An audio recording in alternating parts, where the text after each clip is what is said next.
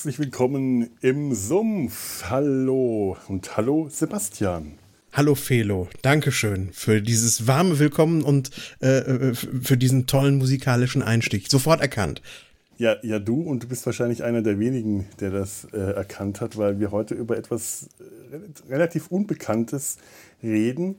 Eine Serie, die sich anfühlt wie Mesh, nur ja, im falschen Krieg aber eigentlich dann doch wieder im richtigen Krieg, wenn es sowas wie den richtigen Krieg eigentlich überhaupt geben darf. Was rede ich denn da für eine Scheiße?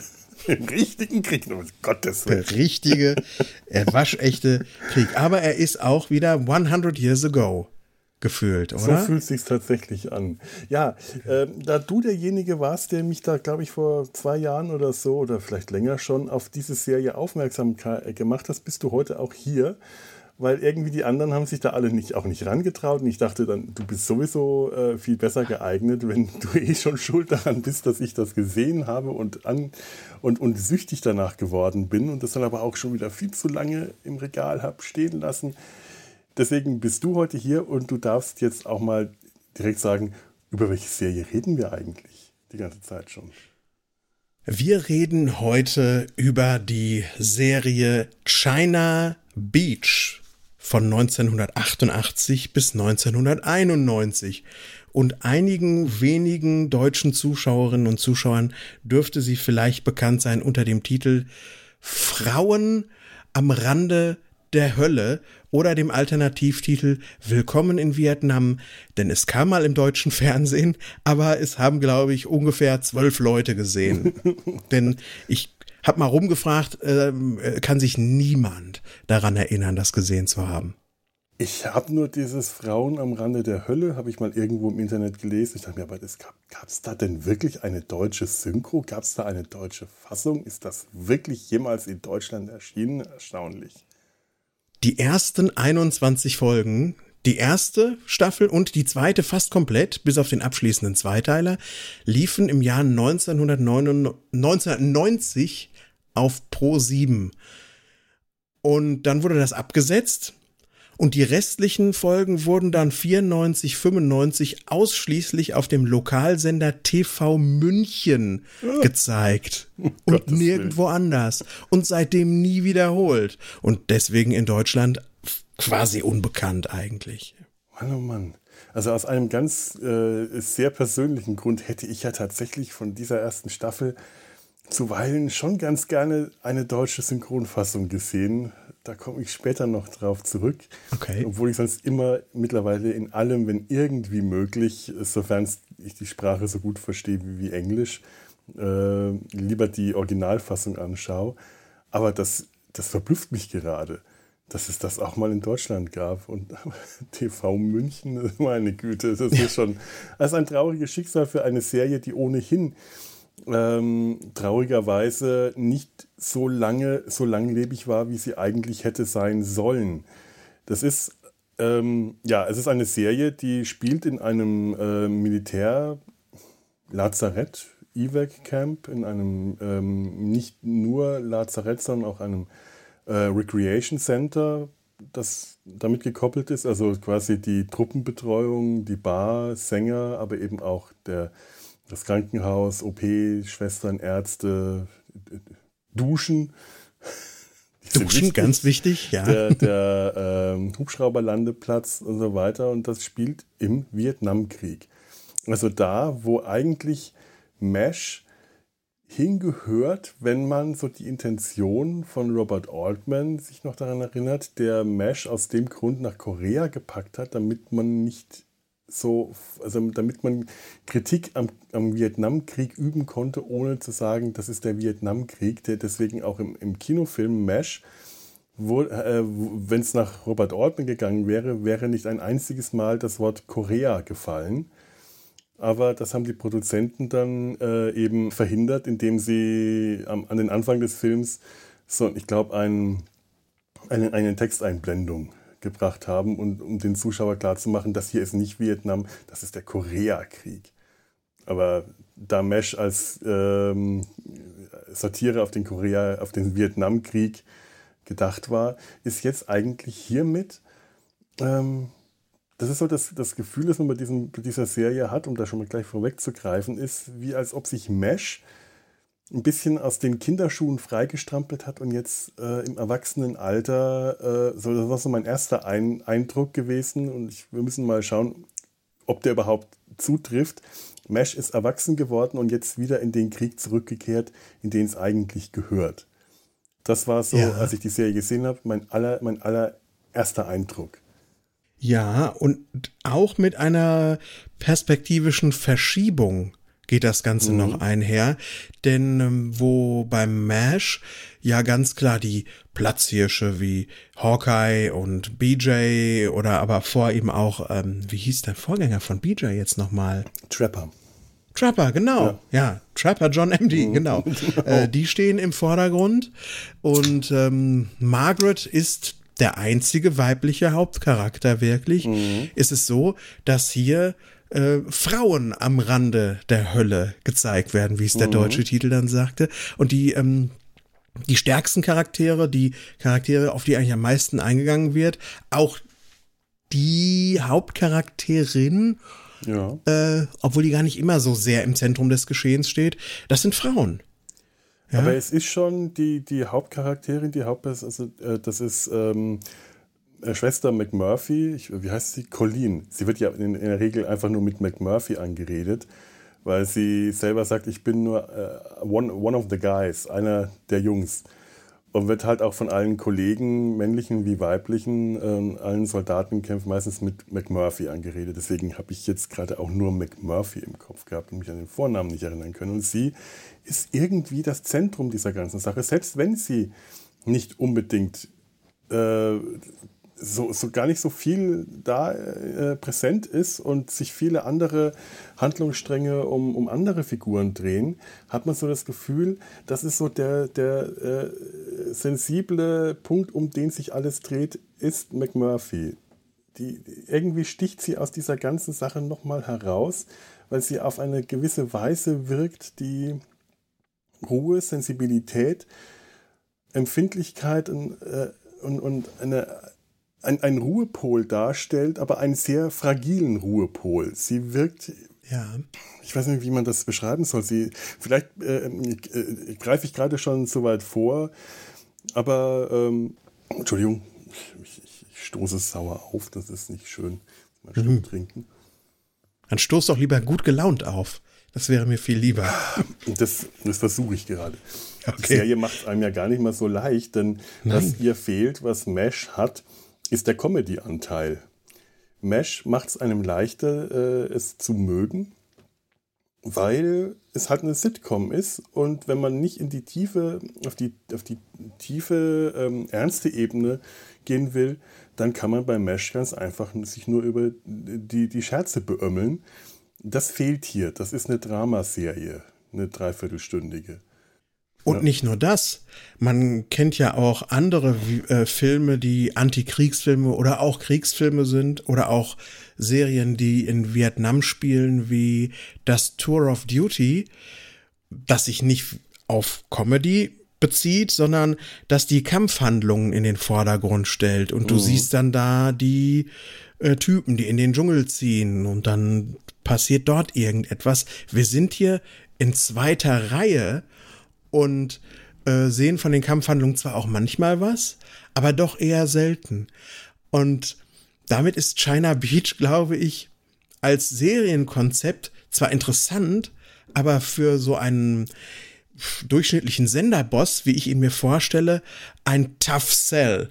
Mhm. Ja, wir machen eine Vietnam-Serie. Und dann sagt er, ah, wie MASH. Nein, es ist nicht lustig okay, aber dann zeigt ihr mir wenigstens äh, so Band of Brothers mäßig, wie es da zur Sache geht. Nein, nein, das spielt nicht an der Front.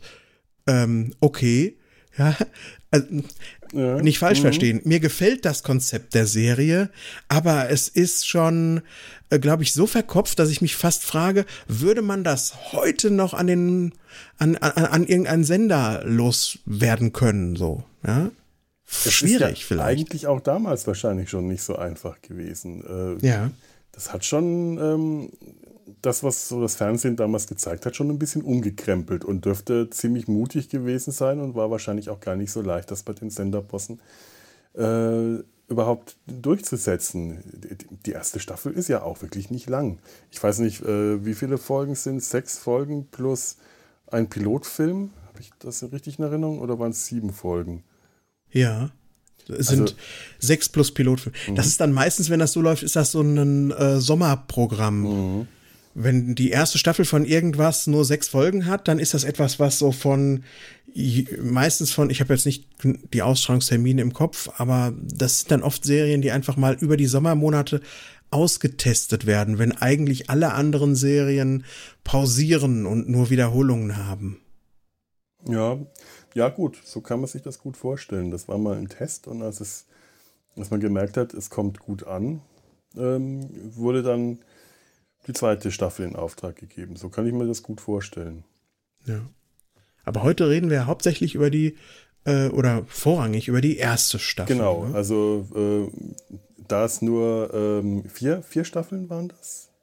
Ja. ja ähm, haben wir uns vorgenommen, hier eine kleine Reihe draus zu machen. Vier Folgen, in denen wir über diese vier Staffeln reden und wir müssen uns also auch bemühen, ähm, nicht vorzugreifen, weil äh, ähnlich wie es ähm, Captain Pike in Strange New World gerade ja. geht. Wir kennen schon die Zukunft und wissen, was denen blüht.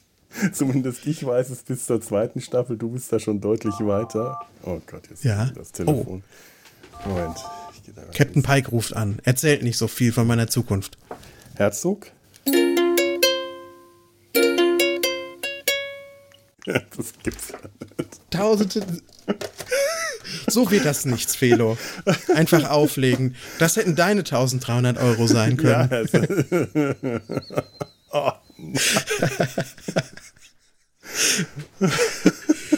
nee, ein schöner Moment. ein schöner Podcast-Moment. Scheiße, wie warm Ich habe ja auch das Telefon stehen. Gleich ruft sie bei mir an. Ja? Mal gucken, wie viel es dann ist. Oh, Stark. Wo waren wir denn jetzt gerade? Wir waren da, wo wir irgendwie über die Länge der Serie gesprochen haben. Ach, Vier ja, genau. Staffeln. Ja. Ja. Genau. Und wir sprechen über die erste. Genau. Ähm, das Ganze basiert auf, ähm, auf, auf einem Roman, dem ähm, Roman Home Before Morning von Amy Linda van Devanter, die ja selber auch Krankenschwester im Vietnamkrieg war und da über ihre Erlebnisse berichtet. Weißt du da äh, mehr davon? Sie ist ähm, relativ jung schon gestorben, im Alter von 47 Jahren, hat aber mit ihrer Autobiografie, ähm, ist sie als äh, ja, ist sie auf so eine Vorlesereise als Vortragende durch die USA gereist und hat auch teilweise scharfe Kritik bekommen von ehemaligen Armeekolleginnen und Kollegen, die dann gesagt haben, das ist zu 75 Prozent ausgedacht. Das ist eine Nestbeschmutzerin, die verfolgt damit irgendeine politische Agenda. Die Geschichten sind viel zu überspitzt. Aber ähm, diesen kritischen Stimmen gegenüber steht auch sehr, sehr viel, äh, sehr, sehr viel positive Gefühle von ähm, vor allen Dingen äh, Veteranen, mhm. Krankenschwestern beispielsweise und Ärztinnen und Ärzten und Krankenpflegern, die gesagt haben, doch, das ist äh, sehr, sehr authentisch, was die Linda dort zu Papier gebracht hat. Ich weiß auch, dass sich viele äh, Krankenschwestern, ähm, also viele Stimmen von Frauen gab, die gesagt haben, das ist gut, dass das auch mal gesagt wird, weil sie sich gar nicht, ähm, also das Gefühl hatten, sich gar nicht trauen zu können, äh, über ihre Erlebnisse zu reden, weil sie ja nur Frauen waren. Sie waren gar nicht an der Front, sie waren gar nicht mitten im Kriegseinsatz und haben das Gefühl gehabt, das, was sie erlebt haben, was sie selber auch traumatisiert hat, was schlimm war. Sie waren ja wirklich ähm, auch mitten in der, ja, in, am, nicht nur am Rande, sondern zum Teil eben auch mitten in der Hölle. Aber es hat sich immer so angefühlt, äh, als ob das doch eigentlich gar nicht war. Und wenn die sich beschweren, dann heißt es, ach ja, äh, regt euch mal nicht übertrieben auf. Und das äh, muss dann wirklich für, äh, für, für die Frauen auch eine ganz große Erleichterung gewesen sein, dieses Gefühl, das wird jetzt auch endlich mal gesagt und mein, meine Erlebnisse können hier thematisiert werden und die werden hier nicht klein gemacht. Das muss also wirklich auch viel Dankbarkeit ausgelöst haben. Mhm. Mhm. Die Serie wurde auch so tatsächlich äh, in, in damals in der im Marketing rübergebracht, ja. Jetzt kommt eine Vietnam-Serie, die die weibliche Perspektive zeigt. Mhm. Was, also ganz plakativ so gesagt, aber es ja. stimmt ja nun mal auch, ne? Ja. Und äh, das macht das Ganze für mich auch umso interessanter, weil ich gar nicht so der Kriegsfilmfreund ehrlich gesagt bin, weil ich immer finde, dass gleich der Antikriegsfilm ist immer gleich eigentlich auch ein Kriegsfilm. Mhm. Weil es dann immer auch Leute gibt, die das toll finden, dass da richtig schön viel rumgeschossen wird. Mich befremdet das dann eher. Und hier wird ganz bewusst davon weggegangen und eine weichere Perspektive eingenommen. Das macht mir, macht mir sehr viel Freude. Ja, tatsächlich ist es was, was mich auch sehr anspricht, weil ich, äh, ich, ich weiß noch, ich hatte mit äh, als Teenager mit einem Freund auch sehr lange Diskussionen über genau dieses Thema Kriegsfilm oder Antikriegsfilm. Äh, und er, er, war wirklich immer sauer, wenn ich gesagt habe, du mit deinen Kriegsfilmen, die du anschaust. Und dann, dann ist der wirklich, äh, das hat den tief gekränkt, weil er gesagt hat, das sind keine Kriegsfilme, ich schaue keine Kriegsfilme, ich schaue Antikriegsfilme das ging dann später, als er 18 war und die Bundeswehr, zur Bundeswehr gegangen ist und als er sich dann versucht hatte, die Offizierslaufbahn einzuschlagen, aber nicht genommen wurde. Die, die Diskussionen äh, haben kein Ende genommen, äh, mhm. hat uns jetzt nicht entzweit, die ganze Geschichte, weil das ein vernünftiger Mensch ist, mit dem man auch diskutieren konnte, ohne sich irgendwie äh, mit den Köpfen aneinander zu stoßen. Also das waren keine unverrückbaren Positionen, äh, keine Grabenkriege, aber er war äh, mit, mit 16, 17 wirklich zutiefst gekränkt, wenn ich ihm unterstellt habe, dass das doch einfach nur Kriegsfilme sind. Da war, mhm. das, das hat ihn getroffen und ich bin mir aber äh, auch sicher, dass das, was du beschreibst, durchaus auch ähm, ein Anreiz gewesen ist, für ihn diese Filme anzuschauen. Wenn du dir Filme wie oh Gott, das waren natürlich Klassiker wie Full Metal Jacket oder Apocalypse Now dabei. Das sind Antikriegsfilme, aber genau das spielt da auch mit rein, dieses äh, Soldatspielen, dieses, dieses ja. äh, das Darstellen von Kriegshandlungen auf eine möglichst plakative, äh, spannende Art und Weise, auch wenn man sich, wenn man es äh, als, als Anti wenn man eine Anti-Darstellung bringt, aber man stellt es dar. Und äh, das, das sind wir damals zu keinem gemeinsamen Punkt gekommen. Ich habe mich natürlich mit ihm die Filme alle angeschaut, weil mich dann auch interessiert hat. Ich wollte ja auch, wenn ich schon mich mit ihm äh, streite, dann wenigstens wissen, worüber ich dann äh, reden soll. Und es sind Filme, äh, die ich damals toll fand, die ich auch heute noch toll finde. Aber äh, das macht es für mich natürlich auch nicht gerade leichter, da jetzt eine total klare Stellung zu beziehen. Ähm, und ich weiß jetzt nicht, wo ich äh, äh damit hin wollte, als ich den, das angefangen habe. Hab das weiß ich auch nicht, aber das, das, das, macht ja nichts. Äh, äh, es ist aber schon spannend, finde ich, dass die Serie ganz klar äh, sagt, diese Cheap Thrills in Anführungszeichen, ah, ja, genau. die enthalten wir euch vor. Mhm. Ja, sondern wir zeigen euch das Leben in dieser R&R und Krankenhausumgebung am Strand auch, ja. wohlgemerkt. Da kommt dann auch der Titel her. China Beach. Es ist auch nicht in China am mhm. Strand, sondern der, dieser äh, Strand in der Nähe von äh, Da Nang wurde einfach so genannt damals. Das war, glaube ich, der Spitzname, den die Amerikaner diesem Beat, dem Strand gegeben haben. War das nicht auch der Landungsstrand der US-Truppen gewesen? Oh, gute Frage. Gut, kann, kann, mich total, da kann ich mich jetzt irren. Aber, ähm, aber wir sehen ja auch Soldaten. Wir sehen auch Soldaten in Kampfausrüstung, in der klassischen, äh, äh klassisch wie Vietnam-Soldaten, Vietnam-Krieger präsentiert werden. Der Thousand Miles, der, dieser äh, abwesende tote Blick von Leuten, die in Kampfausrüstung verschwitzt, verdreckt sind, mit riesen Waffen in der Hand und Pistolengurten, so das, was man so aus den späteren Rambo-Filmen so assoziiert. Und äh, äh, wir kriegen ein Lager im Dschungel gezeigt mit dem äh, das, wo man, wo man, merkt, hier bricht gleich die Situation, hier bricht eigentlich gerade jegliche Sozial, äh, Soziali Zivilisation, wollte ich sagen, zusammen. Äh, all das, was man auch aus Filmen wie Apocalypse Now, also ich war in, in der einen Folge, wo drei der Frauen äh, mit dem Helikopter unterwegs sind, abstürzen und dann in so ein Dschungelcamp von US-Truppen ge gebracht, gerettet werden und sie versuchen, den Kommandanten dieses Camps zu sprechen und müssen dann feststellen, der Kommandant dieses Camps, der, der Captain oder Colonel, ist schon lange tot und wurde nur von einem jüngeren Offizier äh, äh, vorgespielt, damit der Rest der Truppe noch glaubt, äh, es gäbe hier noch jemanden, der das Sagen hat, äh, das hat mich in dem Moment, das, das wirkt auch unglaublich psychotisch, das wirkt wirklich düster und verstörend und das hat mich unglaublich an Apocalypse Now erinnert. Das war so, hier ist Mesh trifft auf, äh, auf, auf Emergency Room, trifft auf Apocalypse Now. Das ist so eine Gemengelage. Also wir, wir kriegen den Krieg auch so gezeigt, wie man das auch aus, aus den entsprechenden Filmen kennt und damals eben auch schon kannte, auch wenn das im Fernsehen neu war. Im Kino war man die Bilder und die Sprache über den Vietnamkrieg durchaus schon gewohnt. An Ende der 80er war das ja auch kein, ähm, kein Tabuthema mehr, den, den Vietnamkrieg anzusprechen. Direkt damals während des Vietnamkriegs und danach war das ja in der Gesellschaft durchaus schwierig für die Veteranen. Die wurden angefeindet, das waren Außenseiter, die sind nicht als die strahlenden Sieger aus dem Krieg zurückgekehrt, wie das nach dem Zweiten Weltkrieg war, sondern das waren, äh, das waren Outcasts. Und äh, da muss man nur in den ersten äh, Rambo-Film denken.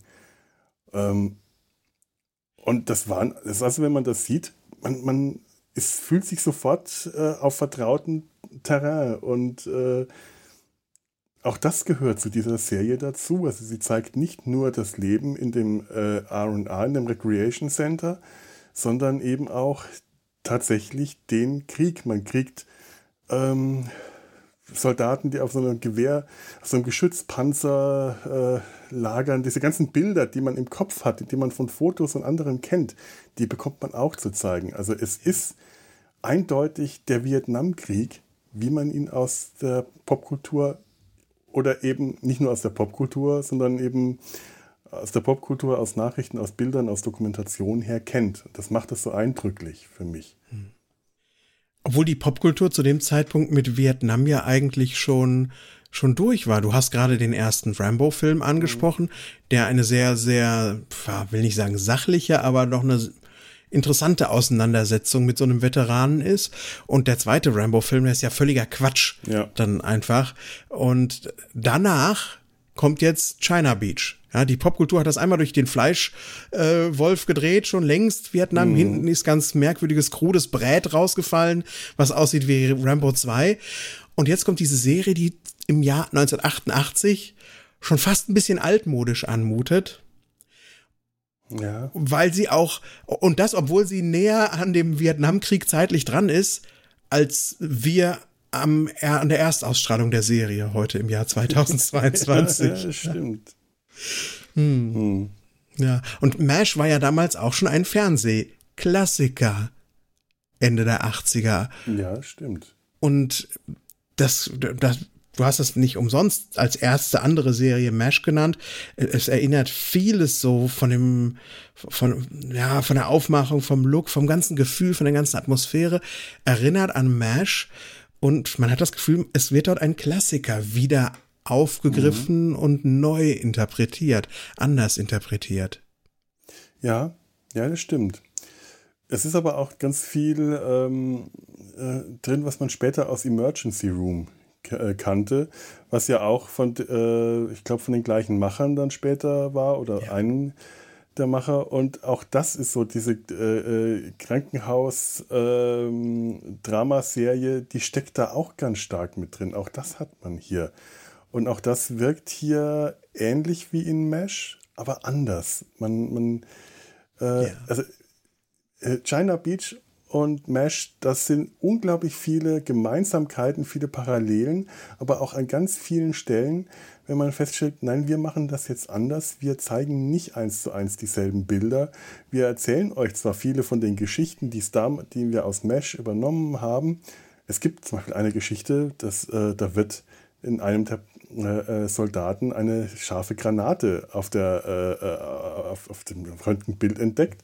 Und damals war das dann halt eine ganze Folge, in der äh, Hawkeye und Margaret und ich weiß nicht wer diese Granate dann rausoperieren in, äh, unter, unter Lebensgefahr. Und hier ist es äh, äh McMurphy und Dr. Dick Richards, gespielt von Robert Picardo. Zu diesem ja. Zeitpunkt noch mit Haaren kurze Zeit ja, später dann nicht mehr, weil die Explosion der Granate ihm die Haare weggesenkt hat. Was man allerdings in der ganzen Staffel nicht richtig sieht, weil er dann immer eine Baseballkappe aufgesetzt hat. Es waren ja. auch schon nicht mehr so richtig viele Haare zu dem Zeitpunkt. Und ich möchte mich so weit aus dem Fenster lehnen und sagen, das waren auch schon Fremdhaare, die der Robert Picardo da auf hatte. Durchaus möglich. Also der Haaransatz hat auch so ein bisschen was wie mit dem Edding gezogen. Ja, auf jeden Fall, er war schon sehr hoch und auch, äh, naja, aber andererseits dafür, dass es Fremdhaar war, war es nicht dicht genug. Du hast ja bei Fremdhaar gerne mal so, so einen Mob auf dem Kopf, wie das Lieutenant Barclay in, äh, äh in, in Voyager-Zeiten dann hat. Daher, ja. äh, das sieht deutlicher nach, nach, nach äh, Toupet oder Implantat aus. Und hier war es gerade noch so, ich kann, okay, vielleicht waren es so die letzten Jahre, bevor die Kahlheit eingesetzt hat, äh, hätte ich gerade noch so für möglich gehalten. Ähm, ich weiß auch nicht, wie das in den nächsten Staffeln ist. Ich habe dann jetzt nur Bilder gesehen aus der vierten Staffel. Da sieht er jetzt schon deutlich mehr, was seine Haarpracht äh, äh, angeht, aus, wie man ihn aus, wie man Robert Picardo als den Holodoc überhaupt ganz toll aus Voyager kennt. Er spielt einfach irgendwie für mich immer Ärzte. Ja. Oder irgendwelche kruden Nebenrollen in Filmen von, ähm, na, wie heißt er, der Gremlins gemacht hat. Jetzt stehe ich sowas von auf dem Schlauch. Joe Dante. Ah, in jedem Joe Dante-Film kommt äh, der, er als Müllmann oder als Cowboy oder als irgendetwas vor. Ja, stimmt. ja, genau. Jetzt, wo du sagst, ich kann mich an die Filme überhaupt nicht richtig erinnern, aber ich weiß, dass ich sein, das Gesicht immer wieder mal irgendwo gesehen habe. Ja, es war toll. Und in einem Paralleluniversum ist nicht, äh, ist nicht, äh, sag schon, George Clooney zu einem Weltstar geworden, sondern Robert Picardo ist hiermit durchgestartet als der Arzt, dem nicht nur die Frauen, sondern alle vertrauen. oh Gott. Ja? Das wär's gewesen, ne? Den hast du, der, der kam ja damals gut, weil du es damals noch nicht gesehen hattest. Der kam in der Fernsehärzte-Folge äh, des Sumpfes ja nicht vor. Der. Dick Richard, wie er heißt. Ja, das äh, stimmt. Heißt er eigentlich dann Richard Richard? Wahrscheinlich. Der muss Richard Richard heißen. Dick Richard. Dr. Dick Dick. Ja. Dr. Dick. Der Arzt, ja. dem die Frauen vertrauen. Schweinchen Richard. Schweinchen. Okay, lassen wir das. Aber Dr. Dr. Ach, furchtbar, Dr. Dick. Naja, aber auch äh, hier, das ist ja, ich glaube, der dürfte die gleiche Position haben wie Hawkeye, Chefchirurg. Ja. Er ist Womanizer, er äh, ist ein cleverer Sprücheklopfer, aber er kommt einfach nicht so gut an wie Hawkeye. Er, er, er steht eher am Rand, äh, er ist nicht das Zentrum äh, also wenn irgendwo sich die, die, die coole Gang trifft, ist der nicht dabei. Das sind eher die ja. anderen. Der ist, ja, ist das nicht spannend? Ja. ja, das stimmt. Er hat auch nicht so eine rechte Charakter. Hand. Er hat auch nicht so ein, so ein Buddy, ne? Der ist einfach so ein relativ singulärer Typ. Mhm. Wenn er einen Buddy hat, dann ist das eher McMurphy, unsere Hauptcharakterin. Ja, aber das ist auch eine komplizierte Beziehung. Ja, tatsächlich. Er ist auch nicht unsympathisch. Also ich finde ihn durchaus sympathisch mit Ecken und Kanten und Fehlern und Momenten, wo man ihm einfach nur eine klatschen will. Äh, aber äh, also reichlich solchen Momenten.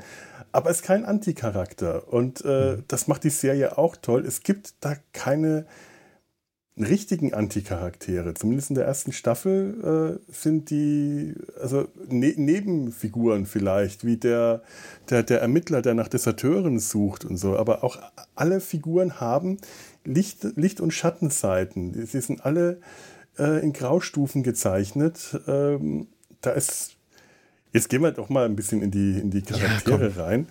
Ähm, da ist dann zum Beispiel ähm, Major Lila Garou, gespielt von äh, Conchetta Tomei. Das ist die Kommandantin des Lagers. Das ist so die Margaret-Figur.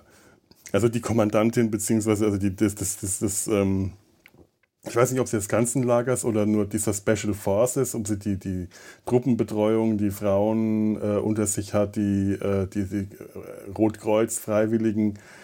Ähm, so ganz ist mir das nicht wirklich klar, welche, welche Rolle sie hat, aber sie ist schon eine Chefin. Ja, die sitzt halt nie irgendwie wie so ein Henry Blake mhm. oder ein Colonel Potter in irgendeinem Büro und hat, ein, hat so eine Kompanieschreiberin oder Schreiber und dann kommt man da rein. Sie ist, ist immer mitten im Geschehen. Sie steht in der Kneipe und guckt bei den Gesangsproben zu und oder sie, sie ist auch mal mit im OP. Ähm, das ist interessant unscharf, die Lila Garou, die wir mhm. hier sehen. Ja. Conchetta Tomei übrigens, Fun Fact, war auch bei Voyager in einer Folge dabei und hat dort eine äh, eine konservative Dinosaurierin gespielt. Und wenn ich sage konservative Dinosaurierin, dann meine ich auch wirklich eine Dinosaurierin. Ja, ach, das ist eh eine tolle Folge mit den Dinosauriern. Ja.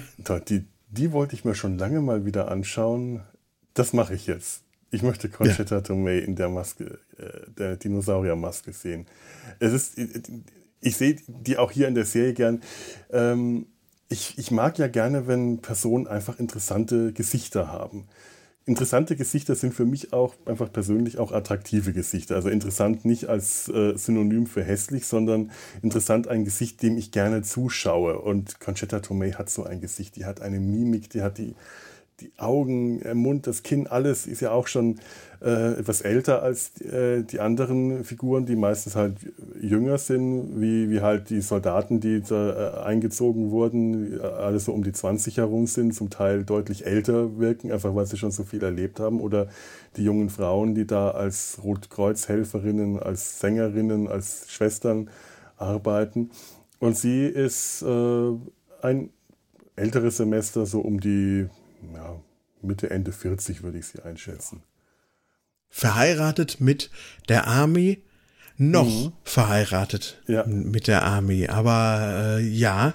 Äh, ja, ähnlich wie Margaret, ja. Berufssoldatin, ja. Karrieresoldatin. Genau. Genau. Mhm. Ja, Und wen haben wir dann als nächstes?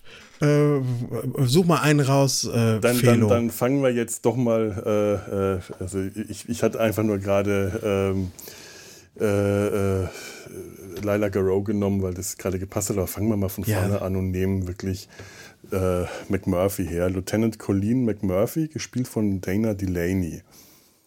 Ähm, das, ich habe bislang noch nicht rausgefunden, sie ist Krankenschwester, aber welche Position hat sie als Krankenschwester? Ist Chefschwester, Oberschwester ist sie nicht, oder?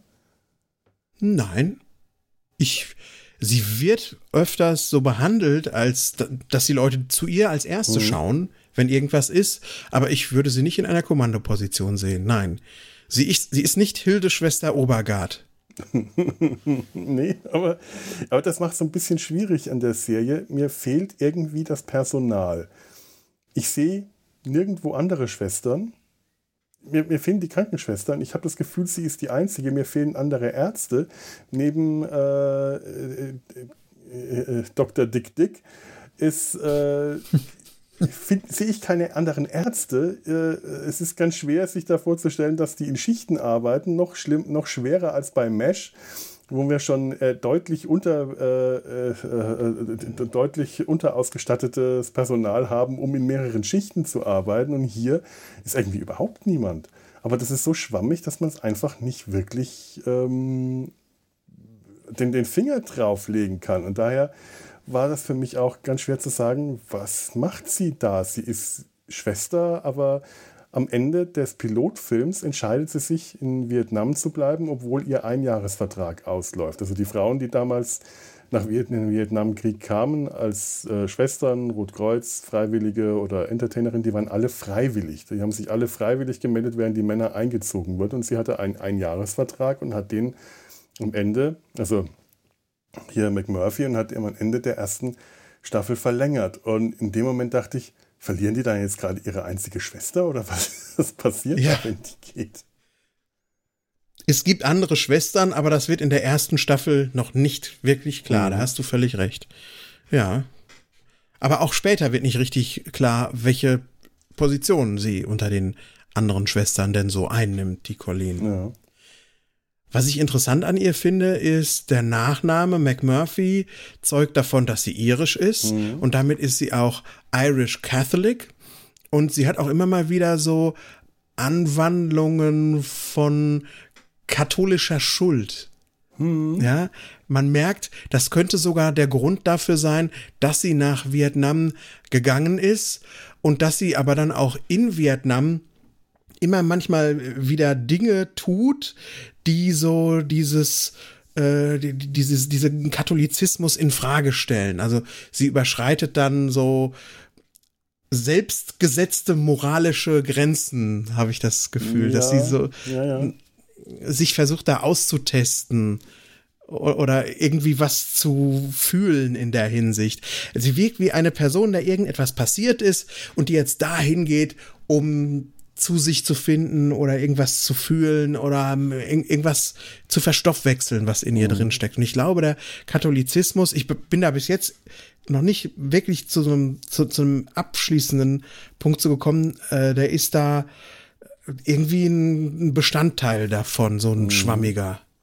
Das ist durchaus möglich. Das habe ich so noch gar nicht gesehen, aber ich hatte da äh, den Zusammenhang nicht gezogen, obwohl sie über ihre, äh, äh, ihre Familie redeten, über ihre äh, Jugend, ihre ähm, vier oder fünf Brüder und sie in einer äh, Folge erzählt, dass sie eigentlich bis zu irgendeinem Punkt mit keinem Jungen ein Date hatte, der nicht äh, der beste Freund äh, eines ihrer Brüder, einer ihrer Brüder war und äh, in der Regel äh, waren das alles Söhne von Müttern, die wollten, dass ihre Söhne Priester würden und äh, sie sich da ganz furchtbar gelangweilt hat, bis sie auf einen äh, getroffen hat, der das dann äh, gut gemacht hat. Und mit dem hatte sie dann den ersten Sex, was dafür geführt hat, dass ihr Bruder den Freund halb totgeschlagen hat und ihr vorgeworfen hat, sie hätte jetzt alles ruiniert.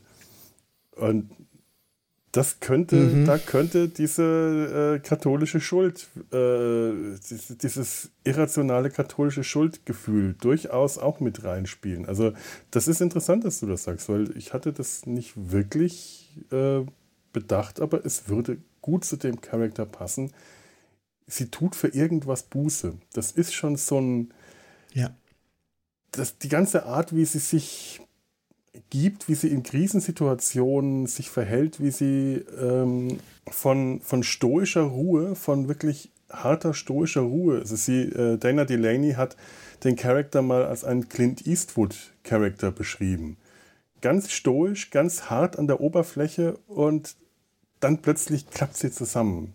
Dann sieht man sie heulen, zusammenzubrechen. Sie versucht dann, ähm, den, ihr- ihren blutbefleckten Kittel auszuziehen und kommt nicht raus, weil der, das Blut vertrocknet und verkrustet ist und bricht wirklich fast zusammen daran. Dann merkst du die, äh, die Anspannung, aber draußen ist sie ruhig, sie ist gelassen, sie karrt Leichen aus dem großen OP-Saal von oben bis unten blutbefleckt und im Vorbeigehen spielt sie mit den Jungs, die äh, im, im Hof, wollte ich gerade sagen, im Lager Baseball spielen, spielt sie mal im Vorbeigehen Ball und ist gut gelaunt. Und äh, sie, sie hat diese, äh, das, ist- das ist ein vielschichtiger Charakter. Äh, das, also, sie ist stark und zerbrechlich zugleich. Und das ist eine sehr zierliche, sehr hübsche Frau. Also da haben sie wirklich ein ausgesprochen hübsches Gesicht genommen. Und das macht diese Figur natürlich zum einen für, für Männer äh, anziehend, sie sich anzuschauen. Das ist, das ist ein, ein angenehmer Anblick für die Augen. Man, man, man, man wird da äh, wohl, also meiner Ansicht nach auch ziemlich, äh, ja, ja, auch absichtlich auf so eine, so eine, so eine Baywatch-Fährte gelockt. Eine, eine, eine, hübsche, junge, schlanke Frau in einem roten, noch, eine, noch dazu in einem roten Badeanzug am Strand. Also da wird schon äh, meiner Meinung nach ganz absichtlich ein ganz bestimmtes Bild aufgebaut. Wie man dann auch recht schnell merkt, eine, eine ganz sogar falsche Fährte, aber, äh, aber, aber zuerst, äh, da denkt man sich, ach ja, die Art Serie. Und dann merkt man, äh, dass der Kontrast zu ihrem Innenleben, zu dem, was sie macht, was sie erlebt, wie sie tatsächlich ist, dadurch nicht, der könnte nicht größer sein, hätten sie ähm, eine, äh, eine Frau genommen, die nicht so einem, ähm, ja, sagen wir mal, sagen wir es mal ruhig, einem Püppchenideal optisch entspricht. Denn Dana Delaney hat wirklich ein Puppengesicht. Mhm. Äh, das überhaupt nicht verrät, was sie als, als Schauspielerin wirklich drauf hat. Es ist eine ganz großartige Charakterdarstellerin hier in, in China Beach, aber der, der erste Eindruck ist das von der Barbie, ist der von der Barbie-Puppe mit schwarzen Haaren, wenn man sie so sieht. Und dann steckt da so viel in dieser Figur, das ist, das finde ich einfach enorm. Das ist ein toller Kontrast. Das macht sie interessant. Ja, sie hat auch unterschiedliche Rollen. Sie ist die kontrollierte Krankenschwester. Mhm. Sie ist die am, am Strand ist sie auch, äh, inszeniert sie sich auch ganz gerne mal einfach mhm. als das nicht erreichbare Objekt der Begierde. Wenn sie dann in ihren Slacks durch das Lager geht und dann da beim Basketball oder was mal kurz mitmacht, dann ist sie wieder die Schwester von fünf Brüdern mhm. und begegnet den anderen, äh, den anderen Jungs auch so, als wäre sie auch wieder so ein Tomboy, mhm. so ein Bruder eher. Und dann hat sie doch ihre ganz, ganz äh, verzweifelten Momente, die sie dann aber meistens im Privaten oder hinter verschlossenen Türen dann, äh, die sie dann da ereilen, ja. Mhm. Das fällt. Sie hat viele Masken, viel, mhm. sie steht auch unglaublich unter, unter so einer Spannung der, der, der, der Selbstkontrolle. Ja, ja, die steht unter Druck, einem Druck, den sie sich selber auf, äh, aufbaut und auferlegt. Der wahrscheinlich auch für eine Frau in dem Beruf auch unglaublich, also diese, diese Maske, diese Selbstkontrolle, das ist für eine Frau in dem Beruf, in dem in der Situation wahrscheinlich auch wahnsinnig wichtig, wenn die äh, sich, wenn die die äh, Kontrolle verliert, verliert sie sofort jede, äh, die Stärke, die sie in der Position haben muss und auch das mhm. Standing, dass sie ja wirklich, dass, dass das, da ist ja auch nicht nur medizinisches Personal, was ja sowieso schon schwierig ist, das ist auch ja ein Mesh, hast du ja nicht nur medizinisches Personal, aber hier sind auch noch äh, Truppen in der Nähe, also kämpfende Truppen, da hast du äh, zivile Personen, da hast du eine, eine ganz andere Mischung und da, da steht sie natürlich dann auch an einer ganz anderen Position.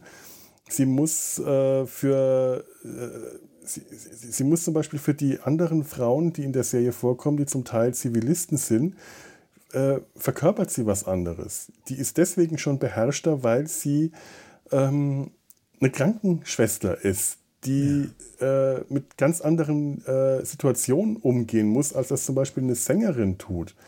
Und äh, auch das kommt in ihr so rüber, aber auch, dass sie von einem Moment auf den anderen aus ihrer Schale herausbrechen kann. Und dann merkst du, wie sie diese Schale aufbricht und wenn sie dann mit, äh, mit, mit, mit, mit, mit ähm, Lorette, der, der Sängerin, plötzlich von einem Moment zum nächsten, Lorette, die sie dann bearbeitet und dann komm, komm doch mal raus, mach doch mal mit.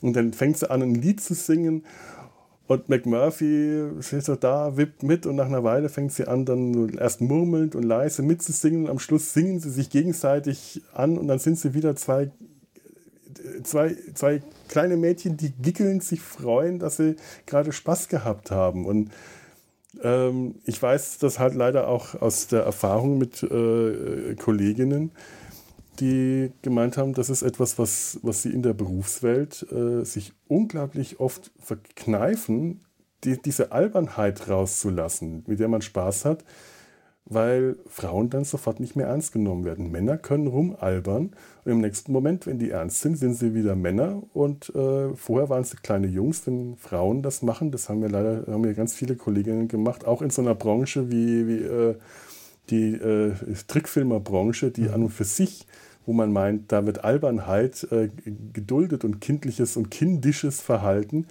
Aber da ist dann äh, eine Frau, die diese Barriere fallen lässt und sich äh, kindisch verhält, albern und mädchenhaft, die ist dann sofort auch als kleines Mädchen abgekanzelt und kommt, mhm. hat es dann viel schwerer, wieder äh, ernst genommen zu werden. Und in so einer Situation, im, im, im, in so einem Militärlager, in so einem, äh, in so einem Kriegsumfeld, ähm, wo sich alles eh nochmal viel verstärkt und verschärft, was in einer äh, anderen Umgebung stattfindet, ist das wahrscheinlich noch umso mehr so und erklärt auch nochmal umso mehr diese äh, Figur McMurphy. Ja. Wobei gerade in dieser Szene, die du jetzt beschrieben hast, hat man das Gefühl, dass sich am Ende alle für sie freuen. Und dass das etwas ist, was sich alle für sie irgendwie gewünscht haben. Mhm. Und sie nehmen sie jetzt auch weiterhin ernst und freuen sich auch ein bisschen, dass ihre McMurphy auch mal jetzt so war. Also da entspricht, ja. Da, da entspricht die Serie äh, nicht ganz so dem der leider traurigen Realität, ja. die du gerade skizziert hast. Ne? Das ist eine Serie, äh, Szene, äh, die hatte ich tatsächlich gar nicht im Kopf gehabt, was ich gemeint, äh, aber äh, du hast recht. Da überredet sie äh, Lorette, weil, weil ihr eine Sängerin gefehlt hat, doch als Backup-Sängerin mit auf die Bühne zu kommen, staffiert sie aus, ja. setzt ihr eine Perücke auf und sie treten dann zu dritt auf der Bühne auf und singen und die Jungs unten im Publikum erkennen dann irgendwann, hey, das ist McMurphy, das ist McMurphy und alle ja. McMurphy, McMurphy.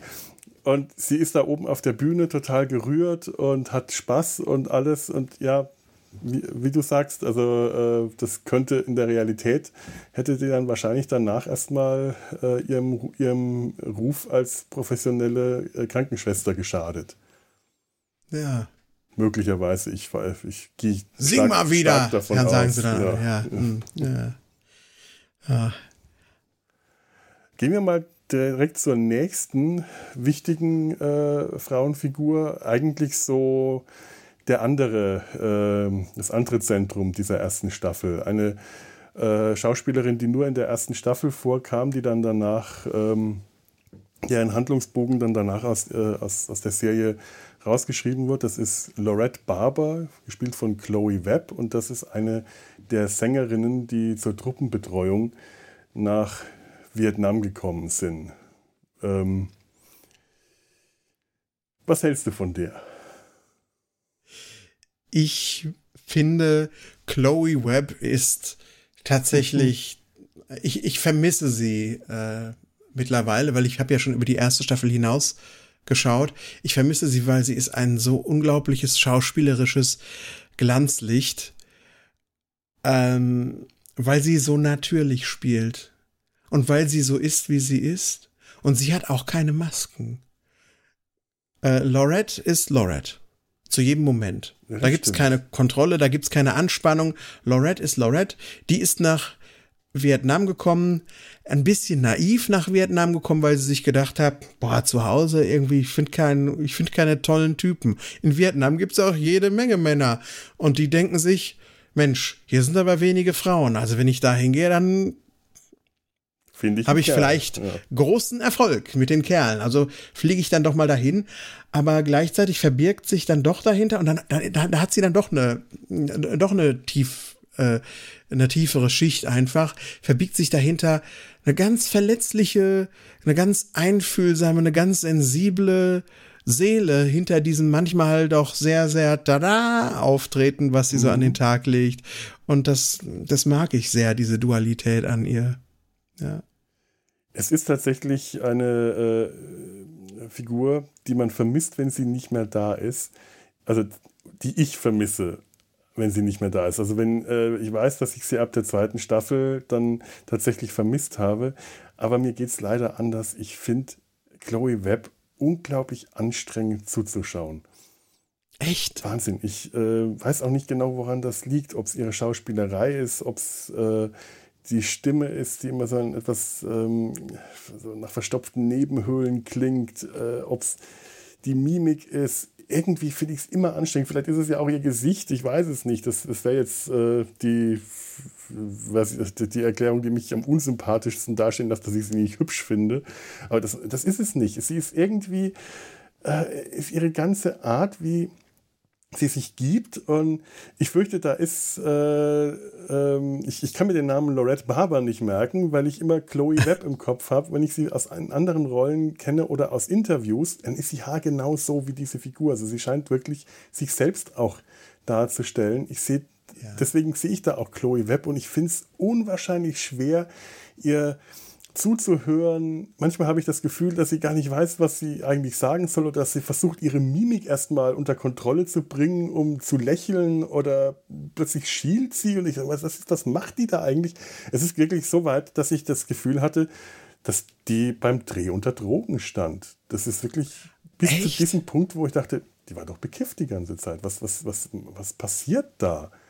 Und gleichzeitig ist es aber mhm. wirklich, ähm, also eigentlich die beste Figur in dieser ganzen Staffel. Noch deutlich vor allen anderen ist das die Figur, die das meiste Herz rüberbringt. Also das ist die, die da rein stolpert in dieses vermeintliche Abenteuer. Sie kommt nach Vietnam und sagt, sie will nur für eine Woche bleiben, will singen, äh, ein Abenteuer erleben. Das sagt sie. Sie will ein Abenteuer erleben, tolle Männer treffen und dann ist sie wieder draußen. Und dann bleibt sie aber. Und ähm, obwohl es nur Probleme gibt, weil die erste Sängerin aus ihrer Truppe äh, äh, sich, sich eine Lebensmittelvergiftung zuzieht und sie dann im Stich lässt und sie dann äh, nach diesen ersten, nach dieser Pilotfolge steht sie dann komplett alleine da, weil die andere Backup-Sängerin auch abgezogen ist und sie will da bleiben. Sie will bleiben in Vietnam, auch so ein bisschen Mischung aus das Abenteuer noch erleben und die vielen Männer und ich will unbedingt einen Kerl treffen, aber auch dieses ähm, Pflichtbewusstsein zu helfen, dass sie äh, den, den Jungs, den Soldaten hilft, indem sie für sie singt, indem sie äh, die Truppenbetreuung macht. Und also sie ist vielschichtiger, als sie, als sie so auf den ersten Blick rüberkommt und da ist auch viel Tiefe drin, aber ich, ich gebe dir recht, da, da ist keine Verstellung drin.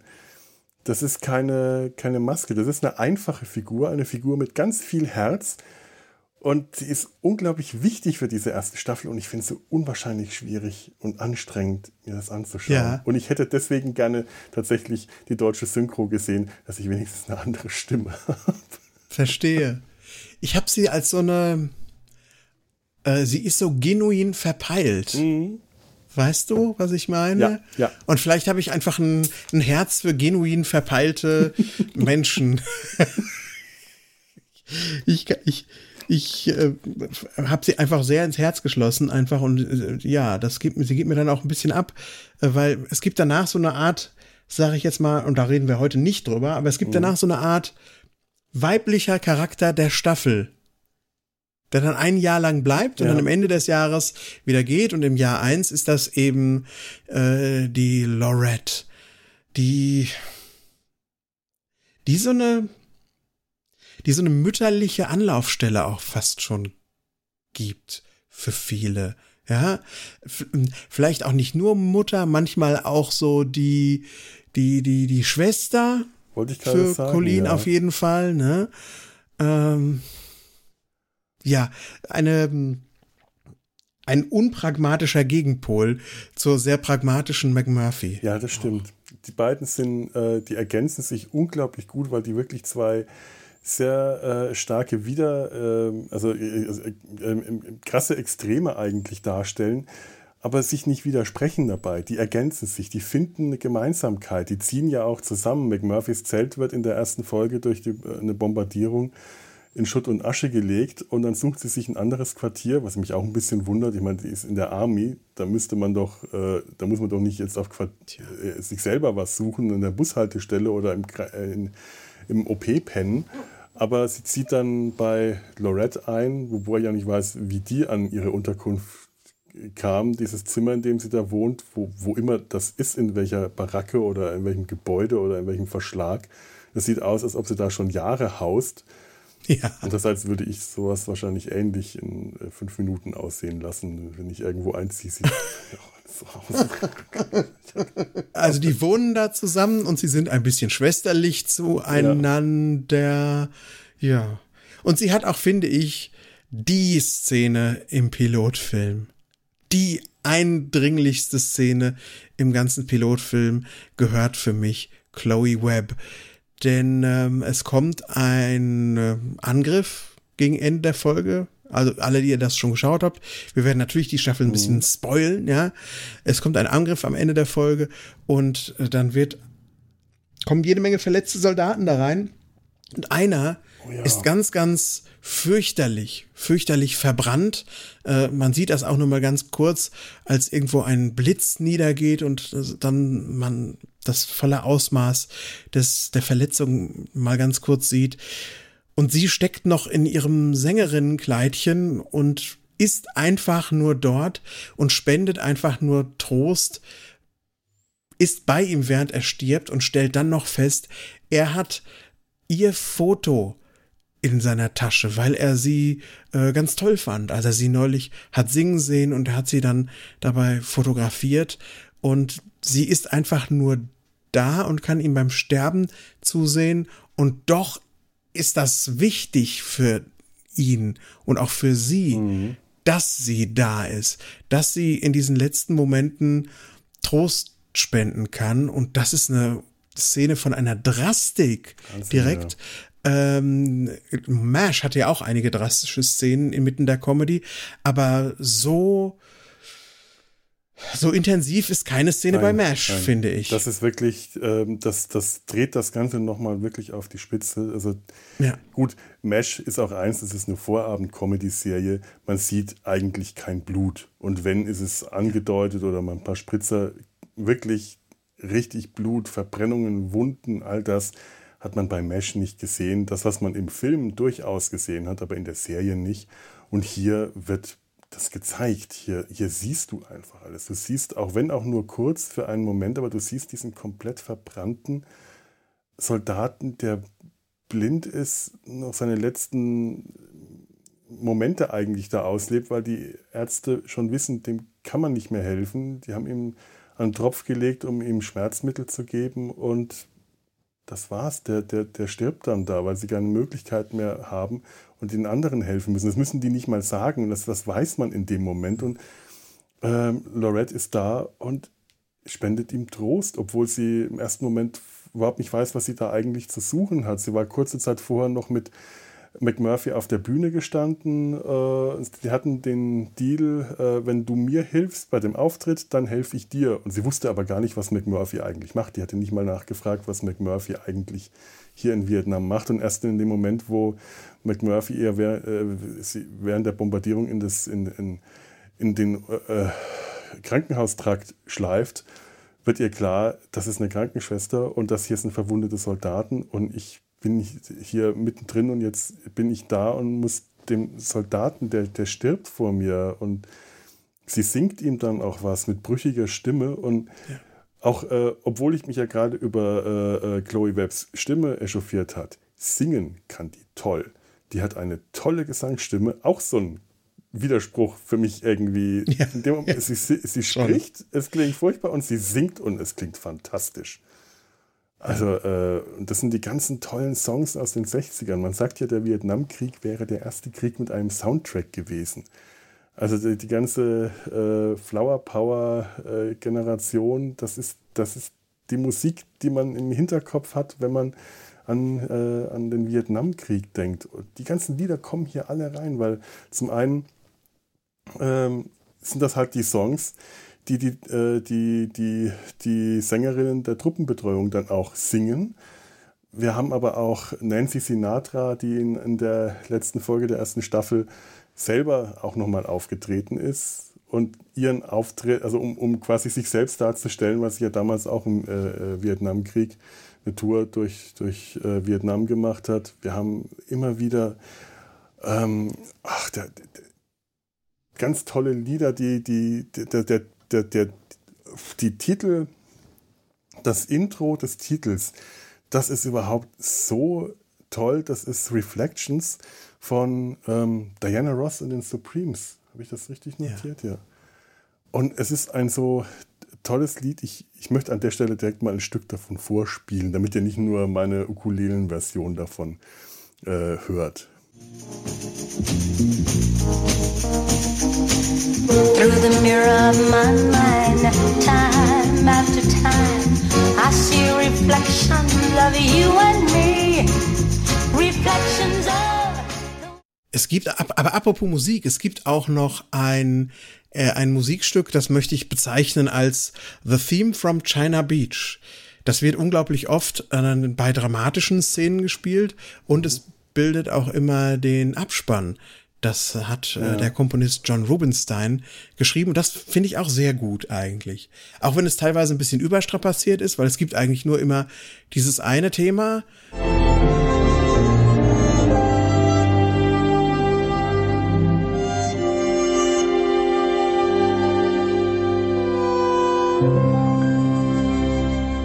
Und dann gibt's noch ein anderes Thema, das kommt, wenn ähm, asiatische Charaktere zu sehen ist. Und das klingt dann so ein bisschen asiatisch. Da ist es so ein bisschen schwierig heute, dass, dass das dann so gleich, gleich so eine kulturell andere Musik spielen muss, ja, wenn man äh, eine andere Ethnie da sieht. Aber, hm. Da war die aber Musik in der ersten Staffel eh ein ja. bisschen schwierig zum Teil. Die fand ich manchmal noch ein bisschen zu sehr in your face. Das, das hatte schon manchmal fast Soap-Charakter. Ja, mhm. die, die Musik am Ende, die ist auch sehr nachdenklich, aber ich finde ja auch hier äh, Reflections, das ist auch so ein Lied, das ist, ähm, das hat nicht den fröhlichen äh, Charakter von Suicide is Painless. Da ist schon Stimmung drin, das, ist, das hat Drive, aber das ist auch gleichzeitig hat was Nachdenkliches. Und es geht um, in dem Song geht es um Erinnerungen an die Frau, die ich, die ich früher mal war, uh, Reflections of the Self I used to be, die, die, die, Person, die ich früher mal war, also nicht die Frau, die ich früher mal war, das, uh, an die kann ich mich leider nicht Nun, mehr erinnern. Wer weiß. Aber wer weiß, Abgründe, Abgründe tun sich auf und möglich ist alles. Und ich, uh, nein, ähm, und da geht es in dem Lied geht's halt um, es ist eigentlich eine Liebe, die eine, eine Liebe, die da besungen wird. Äh, sie, sie blickt zurück auf ihre Liebe und es passt aber so gut zu dieser, äh, zu der Serie, dieses Zurückblicken auf das, was ich früher mal war und was ich heute nicht mehr bin.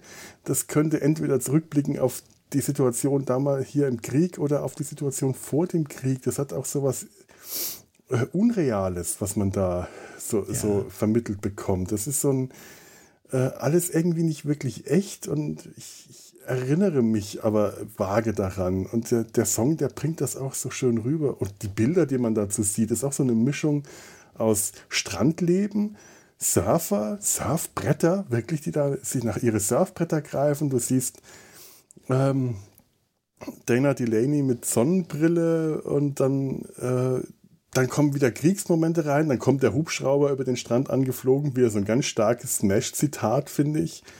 Die, oh, die, ja. wie die in, am Anfang von Mesh, die, die Helikopter über den Hügel, da kommen die Helikopter den Strand, der Helikopter den Strand angeflogen, es ist dann nur einer und die dann die Szenen, es sind dann Szenen zusammengeschnitten aus der Serie. Also anders als in Mesh, wo man eine inszenierte Geschichte über den Titel erzählt bekommt, der ja auch, ich glaube, eine Szene aus, dem Pilot, aus der Pilotfolge eigentlich war. Ja.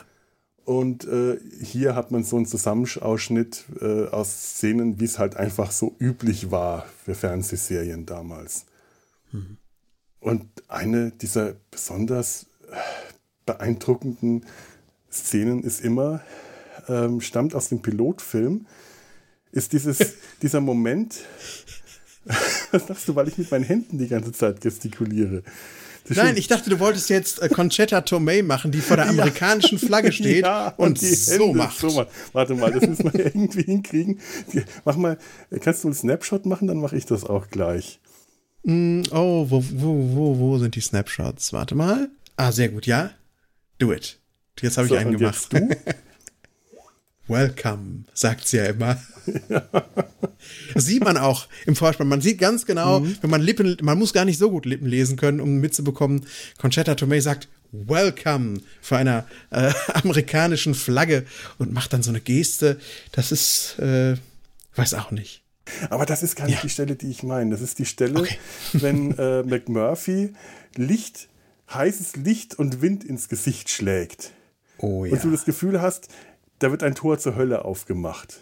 Und das ist aus der ersten Szene, aus der ersten Sequenz der Pilotfolge. Und das ist für mich eine der wirklich prägendsten äh, Stellen bislang aus allem, was ich bislang gesehen habe aus der Serie, weil es einfach es ist so fantastisch gut. Es fängt so leise an. du hast da in der ersten, im Pilotfilm hat man auch noch nicht den, das Intro mit der Musik, sondern es fängt ruhig an. Man sieht, ich glaube, da ist ganz ruhige, da ist nur, nur ähm, Atmosphäre und eine leise Mundharmonika-Musik. Wir sind da am Strand und ein einsamer Strandwächter in seinem äh, Strandwächterhäuschen spielt melancholisch Mundharmonika.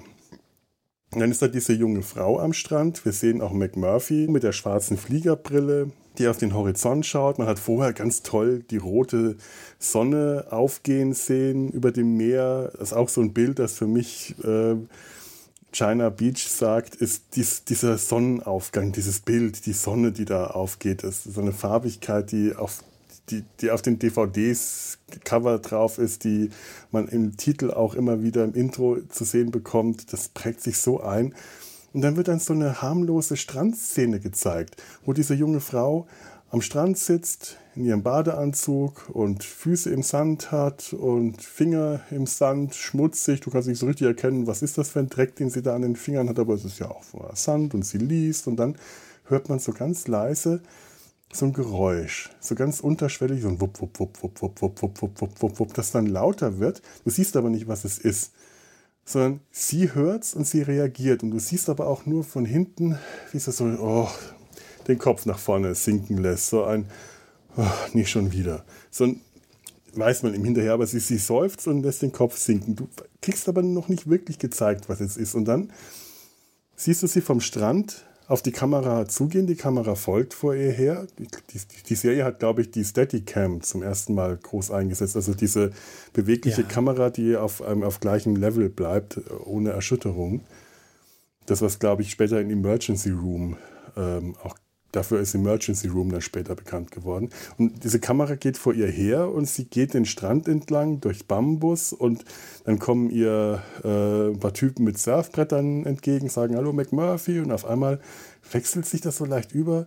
Du siehst aufeinander gestapelte Sandsäcke, dann siehst du Soldaten, dann hörst du Hubschraubergeräusche. Also du folgst dir vom Strand ins Kriegsgebiet, weißt aber noch nicht so richtig, was los ist. Dann geht sie in irgendeine Baracke, zieht sich um, zieht sich so einen blauen Kittel drüber, sieht durch so, ein, so eine Fensterjalousie nach draußen und macht das Fenster auf. In dem Moment, wupp, dann schlägt ihr die Hitze, das gelbe, orange Licht, das, das heiße Licht entgegen und der Wind vom Hubschrauber bläst ihr das ins Gesicht und sie zuckt so zurück.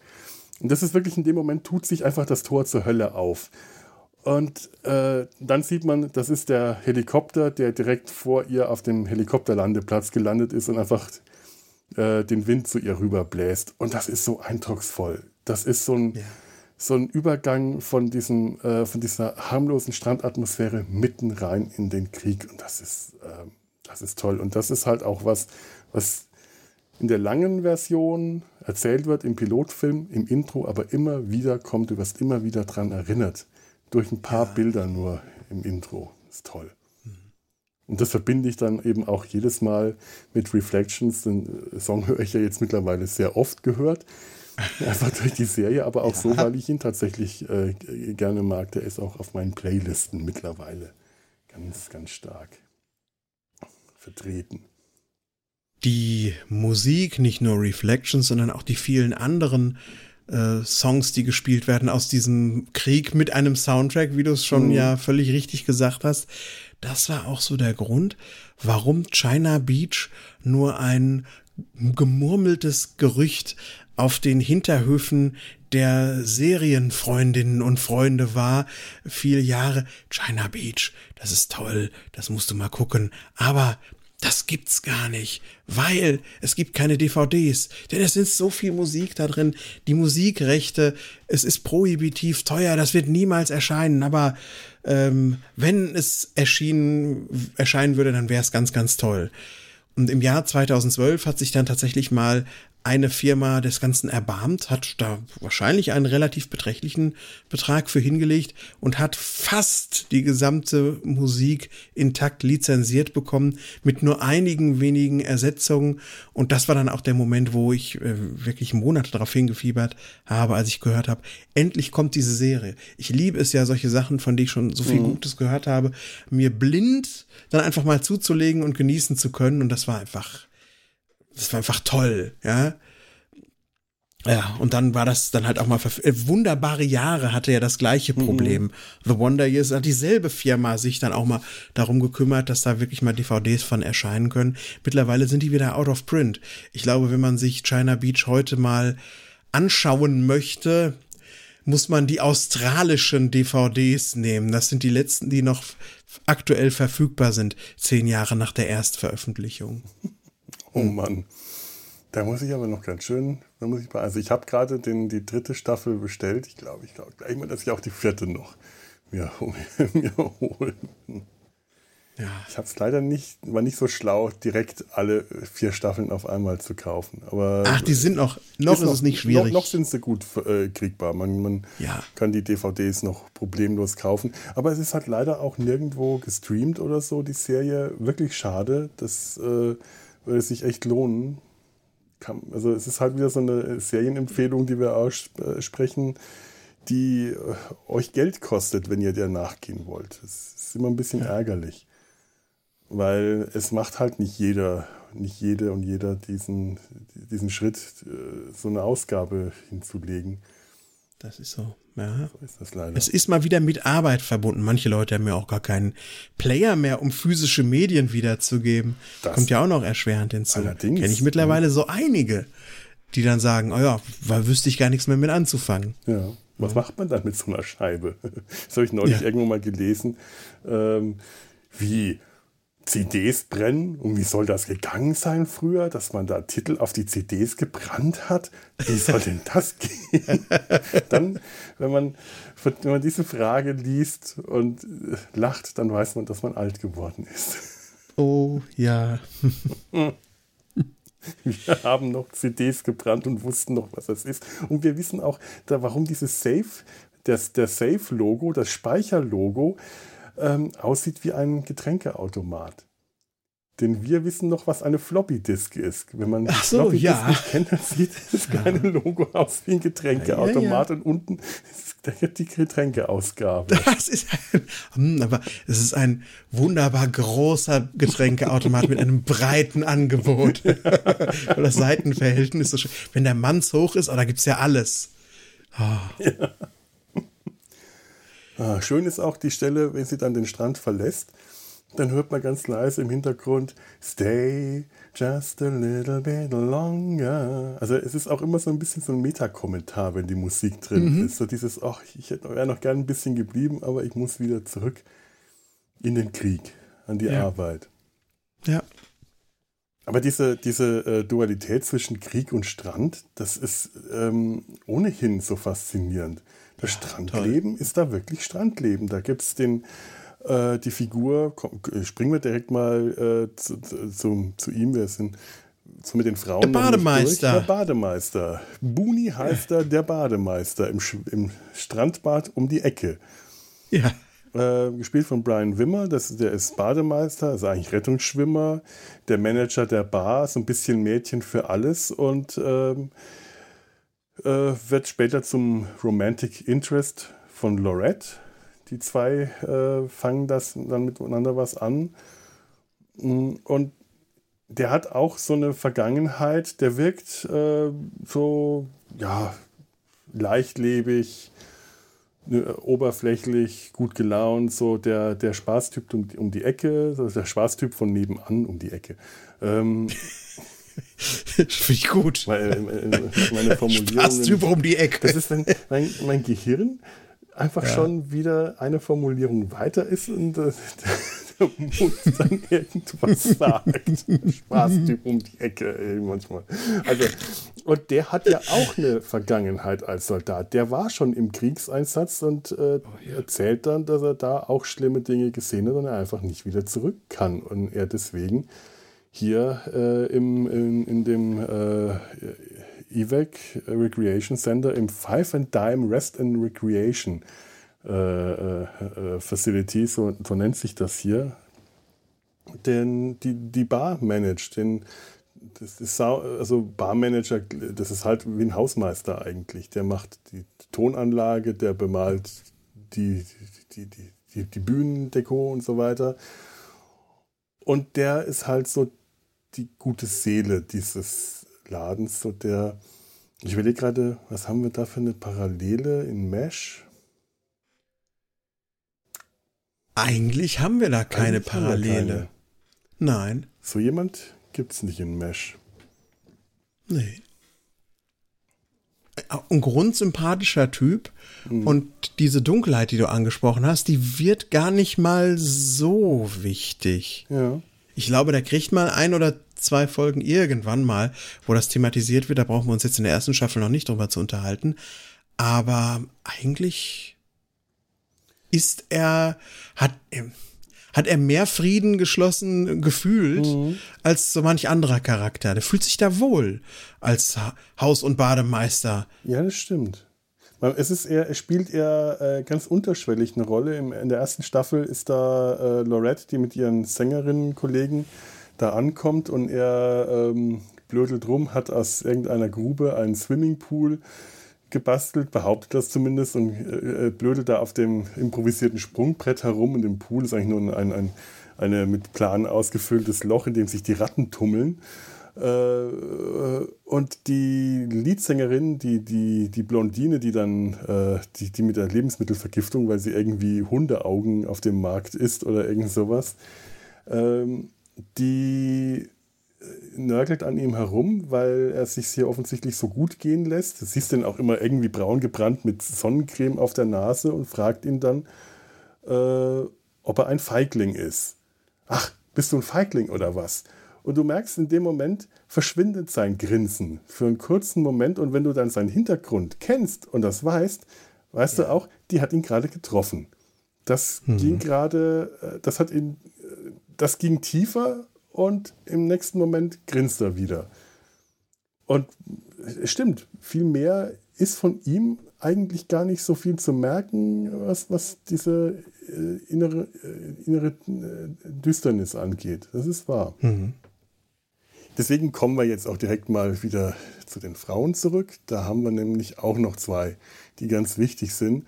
Da ist einmal Cherry White, gespielt von Nan Wood. Das ist eine Rotkreuz-Freiwillige, eine sogenannte Donut Dolly, ein, äh, ja, ein, eine junge Frau, die den Spitznamen Donut Dolly, das haben die Rotkreuzhelferinnen damals bekommen, weil sie an die Truppen Donuts verteilen. So, ja. naja. Die ist jung, sehr naiv, äh, blond, hübsch, sucht nach ihrem Bruder, der vermisst ist und sie hat sich diese Mission auferlegt, ihren vermissten Bruder zu finden. Irgendwann sind die Briefe ausgeblieben, sie hat keine Nachrichten mehr bekommen. Sie hat äh, auf Nachfragen bei der Army, äh, ist ihr nichts mitgeteilt worden, also kommt sie nach Vietnam, vollkommen blauäugig, vollkommen naiv, um ihren Bruder zu finden. Und sie ist auch so richtig die Unschuld. Ja. Ja, man hat das, das Gefühl, sie ist die personifizierte Unschuld, die jetzt hier in diese Umgebung reingeworfen wird. Sie hat die ganze Zeit über ganz furchtbar große Augen auch. Mhm. Ja, also das ist sehr, sehr bewusst und zugespitzt auch so unschuldig inszeniert. Und dann, wie, wie du es schon sagst, auf der Suche nach ihrem Bruder ein Geheimnis, was so groß aufgemacht wird, dass man denkt, das ist ein serienumspannendes Geheimnis. So wie beispielsweise die Herkunft von Odo in Deep Space Nine vielleicht ja. auch erst in der letzten Episode aufgelöst wird. Spoiler, wird Odos Herkunft nicht erst am Ende aufgelöst und auch äh, die Antwort auf den Verbleib von Cherrys Bruder erfahren wir auch viel früher, als man meinen könnte. Das wird in der ersten Staffel tatsächlich schon gelüftet und es ist nicht so fatalist, ist schon fatalistisch, aber es ist nicht ganz so fatalistisch, wie ihre Naivität erstmal vermuten lässt, weil man sieht sie und denkt, sie wird irgendwann herausfinden, dass der gestorben ist. Mhm. Aber das ist dann ja nicht die Wahrheit. Da passiert dann was ganz anderes. Und ich hatte auch tatsächlich vergessen, dass wir das in der ersten Staffel schon kriegen. Ich weiß leider halt, auch hier geht es mir wie Captain Pike. Ich kenne äh, Cherrys Zukunft. Ähm, da werde ich ja. jetzt nicht spoilern. Ähm, dachte aber, dass sie ihren Bruder deutlich später in, in der Serie wiederfindet und hat mich überhaupt nicht mehr daran erinnern können, was denn eigentlich mit ihrem Bruder war, äh, als sie den gefunden hat und dass sie ihn in der ersten Staffel findet, hat mich sehr verblüfft und die Auflösung, äh, was aus dem Bruder geworden ist, hat hervorragend in diese Serie gepasst, die wirklich einfach an so vielen Stellen so desillusionierend auch ist und demoralisierend sein kann. Und das äh, und und Cherry, wie du sagst, sie ist unschuldig. Anders als Lorette, die da naiv reingeht, aber nicht unschuldig ist, sondern die auf Männerfang aus ist, äh, ist, ist Cherry wirklich ein unschuldiges Kind. Sie ist 19 und von ihrer ganzen Art her jünger, viel, viel jünger. Es ist ein Kind noch. Ja. Hm. Und wenn man dann auf das Schicksal ihres Bruders wiederum blickt, fühle ich mich auch erinnert an äh, The Deer Hunter.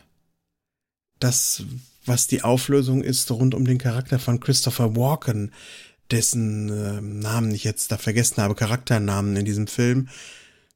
Der ist so tief dort in die Hölle gefallen, der könnte genauso gut tot sein, der Bruder von Cherry. Es wäre ihm mhm. vielleicht sogar eher zu wünschen, weil der ist einfach fahnenflüchtig geworden und ist, hat sich dann dem Opium hingegeben und ist so weit weg auch, dass er nicht mal mehr seine eigene Schwester erkennt, als sie in diese Opiumhölle reinspaziert ja. und ihnen dann dort begegnet, macht er sie erstmal an, so als wäre sie irgendeine attraktive junge Frau, die ihm da jetzt begegnet. Ich glaube, und dann muss so, ihm erstmal klar gemacht werden. Äh, Neuzugang, ich hatte ihn auch als Zuhälter gesehen, als ob sie einen Neuzugang ja zu seinem, äh, ja, seinem Stall ist. Also die neue, ja. die neue Nutte mal abchecken. So, so war das in dem Moment und ich war wirklich, ähm, das, das hat mich, gerade weil ich nicht damit gerechnet habe, dass wir den Bruder jetzt schon sehen und ich das überhaupt vergessen hatte, ja. war ich wirklich in dem Moment äh, richtig geschockt und äh, Jerry so erschüttert ist und äh, gerade alles für sie zusammenbricht. Ich habe da richtig mitgelitten in dem Moment, weil das so ein, ja wenn, wenn er tot gewesen wäre, es gibt vorher in der, äh, äh, in der irgendwo der äh, zweiten, dritten äh, Folge gibt schon einen Moment, da wird ein Soldat eingeliefert ohne äh, Kennzeichen, ohne Erkennungsmarke. Niemand weiß, wer das ist. Er ist tot. Er wurde äh, ähm, scheinbar durch einen Kopfschuss hingerichtet und es wird verm wurde vermutet, dass er irgendwie ähm, Verbindungen zum Vietcong hatte und dass das so, ein, mhm. so eine Rachemaßnahme, so eine Strafmaßnahme war. Und weil McMurphy meint, ähm, der, ja, der ist blond, der sieht auch irgendwie, könnte er Cherry ähnlich sehen, ähm, geht, geht sie zu ihr hin und sagt, da ist jemand, aber er ist tot und äh, Cherry will den aber sehen. Und das wird auch ganz dramatisch aufgebaut. Und sie, sie sieht ihn in der, in der Leichenkammer und du brauchst ganz lange, bis du ihre Reaktion erkennst. Sie ist erschüttert, als sie ihn sieht und gibt dann aber zu verstehen, nein, das ist er nicht, geht raus und ist eigentlich eine Mischung aus. Sie sagt, es ist furchtbar, ich bin glücklich, der Junge ist, der, der Mann ist tot, dieser Typ ist tot, er ist tot und es ist so schrecklich und ich fühle mich wie ein Monster, mhm. weil ich glücklich bin, dass es nicht mein Bruder ist wir sind Monster. Wir, wir sind hier umgeben vom Tod und ich schaffe es, mich glücklich zu fühlen, weil der Falsche gestorben ist, weil ein anderer gestorben ist. Und das ist, äh, das wird da auch schon so aufgebaut und das macht diese ernüchternde Entdeckung, wenn sie ihren Bruder wirklich findet, so viel schlimmer. Weil ja. da, da gibt es keinen kein, kein Abschluss für sie. Das ist einfach nur, ähm, Hätte es, wäre wär er tot, hätte es wenigstens einen Abschluss gegeben. So ist das, ist das schlimmer für sie. Der Bruder ist ein, ein anderes Opfer des Kriegs geworden und der wird nie wieder, äh, der, der kann nie wieder zurückkommen, so wie sie ihn kannte. Der hat, das hat ihn verändert und der wird, wird wahrscheinlich auch nicht mehr zurückkommen. Ich weiß nicht, ob man später nochmal von dem Bruder was erfährt. Das habe ich, das weiß ich nicht mehr. Äh, ich habe, ist auch zu lange her, dass ich hm. Bis zum Ende geschaut habe, dass ich das jetzt sagen könnte. Bis zu dem Punkt, wo ich jetzt gekommen bin, sehen wir den Bruder zwar wieder, aber nicht mit endgültigen Antworten, okay. was sein Schicksal angeht. Hm? Ja, ja. Gut, kommen wir zur nächsten. Äh, das ist KC, gespielt von Mark Helgenberger, die vielleicht einige noch aus CSI kennen, aus der ersten CSI-Serie. Ach, richtig, mhm. ja, ja, ja. ja. ja. Mhm. Ähm, die Blonde mit dem etwas ähm, harten Blick, so, so ist sie mir damals sofort äh, ja. So habe ich mir die gemerkt. Ähm, Casey ist äh, ja eigentlich eine Prostituierte, so eine freischaffende, ehemals eine freiwillige Rotkreuzhelferin, die sich dann selbstständig gemacht hat, festgestellt hat, dass äh, Vietnam ihr äh, gute Möglichkeiten gibt, äh, zu Geld zu kommen indem sie alle möglichen krummen Geschäfte macht, indem sie sich als Prostituierte äh, betätigt und äh, halt auch da in, der, in, in dem Lager geblieben ist, weil da ihre, ihre Kundschaft stattfindet. Und ähm, das ist jetzt so eine Schattenfigur. Man möchte eigentlich bei so einem Charakter sofort sagen, aha, das ist eine von den, den Antagonistinnen. Das ist eine, das ist eine Böse.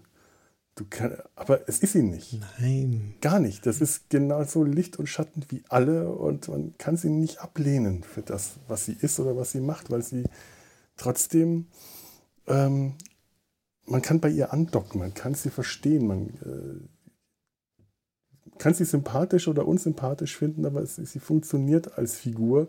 Es gibt ja. keine, keine Feinde wie äh, Margaret oder Frank Burns in den ersten Staffeln, sondern auch diese Figur ist kein Feind. Sie macht zwar zwischendurch mal wirklich schlimme Dinge, mhm. aber sie wird auch immer wieder äh, mit offenen Armen von den Leuten aufgenommen, denen sie aber auch teilweise wirklich wehgetan hat. Ja. ja also da ist auch viel Vergebung im Spiel für sie äh, immer mal wieder und eine Herr, ein, ein fantastischer Charakter, mhm. sehr, sehr willensstark, sehr, sehr auftrittsstark. Mm, auch natürlich wieder mit einer Verletzung in der Vergangenheit, die das Ganze bedingt hat, dass sie so geworden mhm. ist, wie sie ist. Aber sie weiß genau, wer sie ist. Sie zieht das durch und sie ist so eine Art, man mag mich jetzt äh, dafür hauen, aber sie ist nicht nur Quark der Serie, sie ist sogar das Quarks der Serie.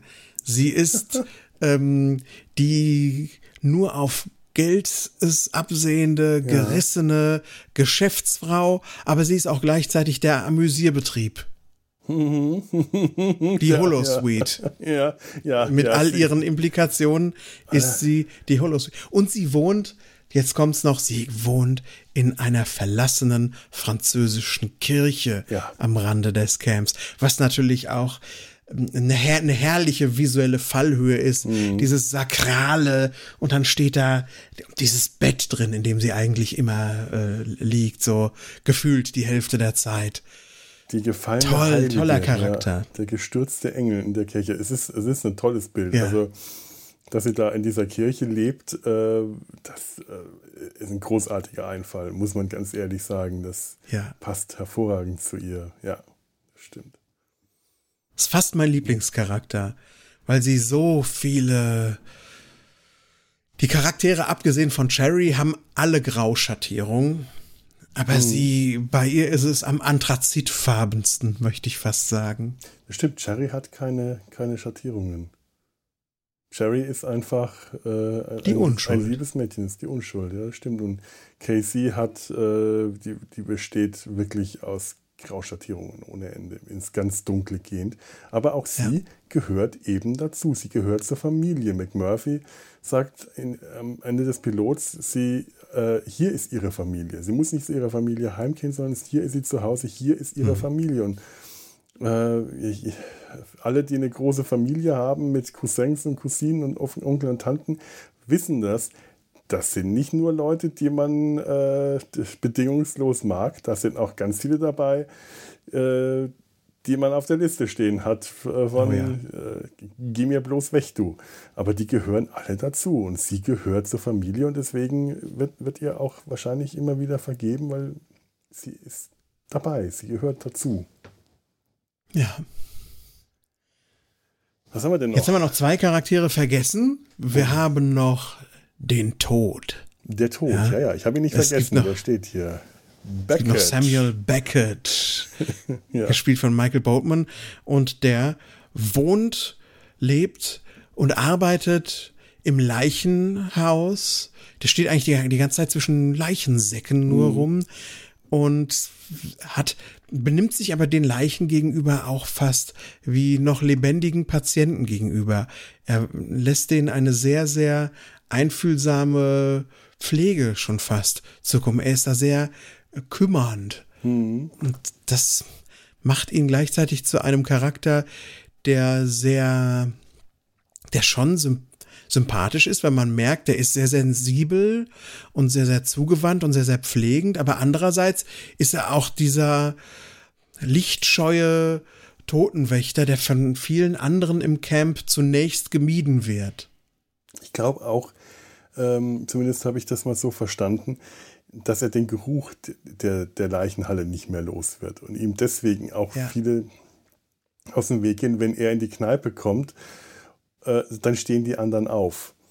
Er hat, äh, wie er das mal einem äh, jungen, äh, angehenden Kollegen sagt, in dem Job hat man viel Ellenbogenfreiheit. Wenn man sich mhm. an die Theke setzt, dann äh, kriegt man Platz gemacht. Und das ist ja. auch ein Charakter mit wirklich äh, einen großen psychischen Knacks. Also richtig, richtig angeschlagen, der darunter leidet, dass er da im Dunkeln sitzt, der äh, allein ist, der einsam ist, der die Toten zur Gesellschaft hat, der Neurosen entwickelt hat, der kann sich nicht zudecken. Er liegt da auf einem auf so einem Stockbett äh, in seiner Leichenhalle und McMurphy kommt rein, sieht ihn schlafen und weil es halt eiskalt in dem, in dem Raum ist, deckt sie ihn zu und er schreckt hoch und fängt das Schreien an, weil er nicht zugedeckt werden will, weil er in dem Moment, wo er, wo er zugedeckt wird, hat er Angst, dass er stirbt, dass er tot wird, weil die Toten, die werden zugedeckt, die werden in die Leichensäcke gesteckt und zugezogen. Wenn er eine Decke über sich spürt, dann kriegt er Angstzustände. Das geht so weit, dass er später im Bordell äh, das, das gleiche eben nochmal mit zwei äh, vietnamesischen Prostituierten passiert, äh, die die Bettdecke über ihn ziehen und er äh, ausflippt dabei. Und ja. der, er hat Angst, dass er, ähm, der, er, er, ist, er ist schwarz und sagt jetzt, wo, es, äh, wo Black is Beautiful angesagt ist, verliert er sein Schwarzsein er, sitzt dann da und sagt, was ist das? Zeigt auf seine Hand und sagt, was ist das für eine Farbe? Was ist das für eine Farbe? Und äh, McMurphy mal sagt, beige. Und er, ich werde weiß, ich werde weiß, ich verliere meine Hautfarbe. Jetzt, wo äh, das Schwarzsein mir nicht ein äh, Sitzplatz ganz hinten im Bus und äh, ja. eine Schlinge um den Hals bringt, sondern Black is beautiful. Jetzt werde ich weiß. Und der leidet äh, die, also der, der, leidet wirklich. Die ganze ähm, erste Staffel drunter leidet der unter dem, was er in diesem Krieg macht, was er darstellt, wie Schwarze im Krieg behandelt werden, wie er behandelt wird, wie äh, mit, mit, dem, den, den möchtest du eigentlich die ganze Zeit in den Arm nehmen, weil er einem wirklich leid tut. Mhm. Mit dem, was er da macht, machen muss.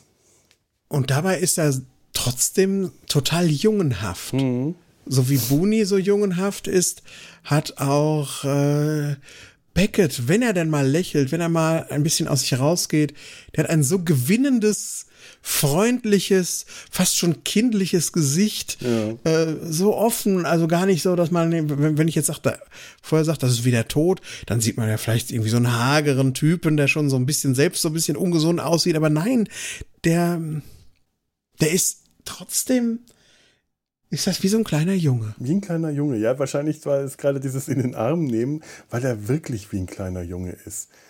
Der, äh, der das ist, der hat auch dieses, der, der, man möchte ihn beschützen, man möchte ihn vor der Welt beschützen und kann es halt nicht. Mhm. Und das, äh, ich meine, interessant, eine Leichenhalle zum Beispiel haben wir in Mesh nie gesehen. Ich weiß gar nicht, was mit den Leichen in Mesh passiert. Die werden halt irgendwann weggebracht mit, äh, dem, mit dem Krankenwagen. Oh ja. Aber dass es so eine Aufbewahrungsstation gibt, äh, wie hier, so eine, eine, dunkle Kammer, Sandsäcke drumherum und äh, Kühlaggregatoren, das, äh, das ist jetzt mal was, was diese Serie von Mesh unterscheidet. Das Hawkeye, was machen wir eigentlich mit den, was macht ihr eigentlich mit den Leichen? da reden wir nicht drüber. da könnte man jetzt wieder düstere Einfälle für Oh mein Gott, das möchte ich. was beim Mash wirklich mit den Leichen passiert, mhm. aber ähm, wer weiß. Vielleicht ähm, sagt Igor dann auch Fisch oder was auch immer es ist. Mm. Is people.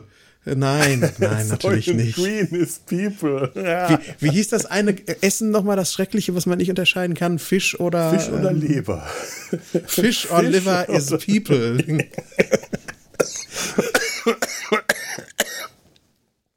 ja, nun. Pardon. Ei, ei, ei. Nein, nein. Lass uns nicht sowas. Lass uns nicht sowas denken. Wir haben noch so wir haben noch so jemanden, der eigentlich ein kleiner Junge ist und total beschützt werden muss, aber den siehst du das erstmal und du denkst, das ist der harteste Kerl überhaupt. Die Rede ist von Dodger. Dodger, gespielt von Jeff Kober. Den habe ich mir gar nicht notiert und das ist ein toller Charakter. Ja. Den, das ist so der, das ist so der, der Typ Vietnamkrieger, den ich vorhin beschrieben habe. Der mit dem Thousand Miles, der diesen Blick in, in, in die Ferne, äh, diesen toten Blick, dieses kantige Gesicht, dieses markante Gesicht mit den malenden Wangenknochen, der, ähm, als er sich, äh, als er mit Sherry spricht, äh, sagt er irgendwann, ja, ich war auch mal, du bist ja noch ein Kind, sagt er zu ihr, du bist ein Kind, ich war auch mal ein Kind, bevor ich hierher kam, das ist lange her oder irgend sowas und sie fragt ihn, wie alt bist du jetzt? Und er sagt 19. Und man schaut den an und denkt, ja, man denkt sich, der kann doch nicht 19 sein, der ist 19, der mhm. sieht aus, der hat kein Alter, der hat einfach, der ist alterslos, aber der sieht nicht ja. aus wie 19, der sieht aus, der hat, der hat was erlebt, der ist ein Muskelberg und der ist verschwitzt und verdreckt und äh, wirkt auch so ein bisschen so, der wird mal so beschrieben wie ein, wie ein Geist. Der ist wie ein Geist, der im Dschungel da ist und auf die anderen aufpasst. Der mit seinem riesen Gewehr da ankommt und äh, irgendwann macht, das, äh, macht er sich dann fein und sauber, um mit Jerry auf irgendeine Veranstaltung oder ein Konzert zu gehen, weil die zwei knüpfen da schon irgendwie ein Band zusammen, wobei ich mir noch nicht mal sicher bin, ob das was Romantisches ist oder ob das einfach nur äh, ihr Ersatzbruder und er und sie für ihn so eine kleine Schwester ist oder einfach äh, ein, eine äh, Seelenverwandtschaft. Das, was, was ihm der Krieg genommen hat, kann sie ihm wiedergeben. Äh, weil, also allein wenn der da sitzt und nur starrt, das ist eine unheimliche Figur. Der ist toll. Am Anfang auch, finde ich, bevor man weiß, dass Dodger Dodger ist, und in seiner Verletztheit total kindlich und total harmlos gegenüber mhm. seinen, ja, obwohl er hat auch nur ein paar unharmlose Momente, aber eigentlich ist er gegenüber seinen, ähm, den, den Leuten im Camp, ist er sehr, sehr friedfertig mhm. eingestellt mhm. und ist, ist eine harmlos, aber man sieht ihn und man denkt, der ist Trouble. Ja. Der, die, der, der steht da und Sherry spricht mit ihm und gleich flippt er aus und tut diesem Mädchen irgendetwas an, bis man dann feststellt, nee, dieses, die, dieses, dieser in Anführungszeichen Kindermörderblick, den er da mit sich trägt, das ist einfach, das ist einfach eine Posttraumat, nee, nicht eine Posttraumat, er steckt ja noch mittendrin im Trauma. Mhm. Das ist eine traumatische Belastungsstörung, die er da mit sich trägt und er ist eigentlich auch wirklich noch Kind oder ist sogar wieder in, als schon wieder wie so ein kleiner Junge mhm. zurückgefallen zu einem kleinen Jungen. Ich glaube, der wäre auch nicht mal zu einer ähm, romantischen Beziehung fähig, weil er wirkt so klein und so ähm, so so unreif, als, als wäre er fast noch präpubertär. Manchmal auch in seiner sehr sehr einfachen ja. Sprache, in seiner Einsilbigkeit, in seiner Einfältigkeit auch. Ja, ja, ja, ja. Absolut. das ist ein, ein toller Charakter. Auch wenn der gar nicht so viel äh, zu tun hat, aber jedes Mal, wenn der in der Serie vorkommt, das merkt man sich. Der, mhm. ist, der ist unglaublich äh, prägnant.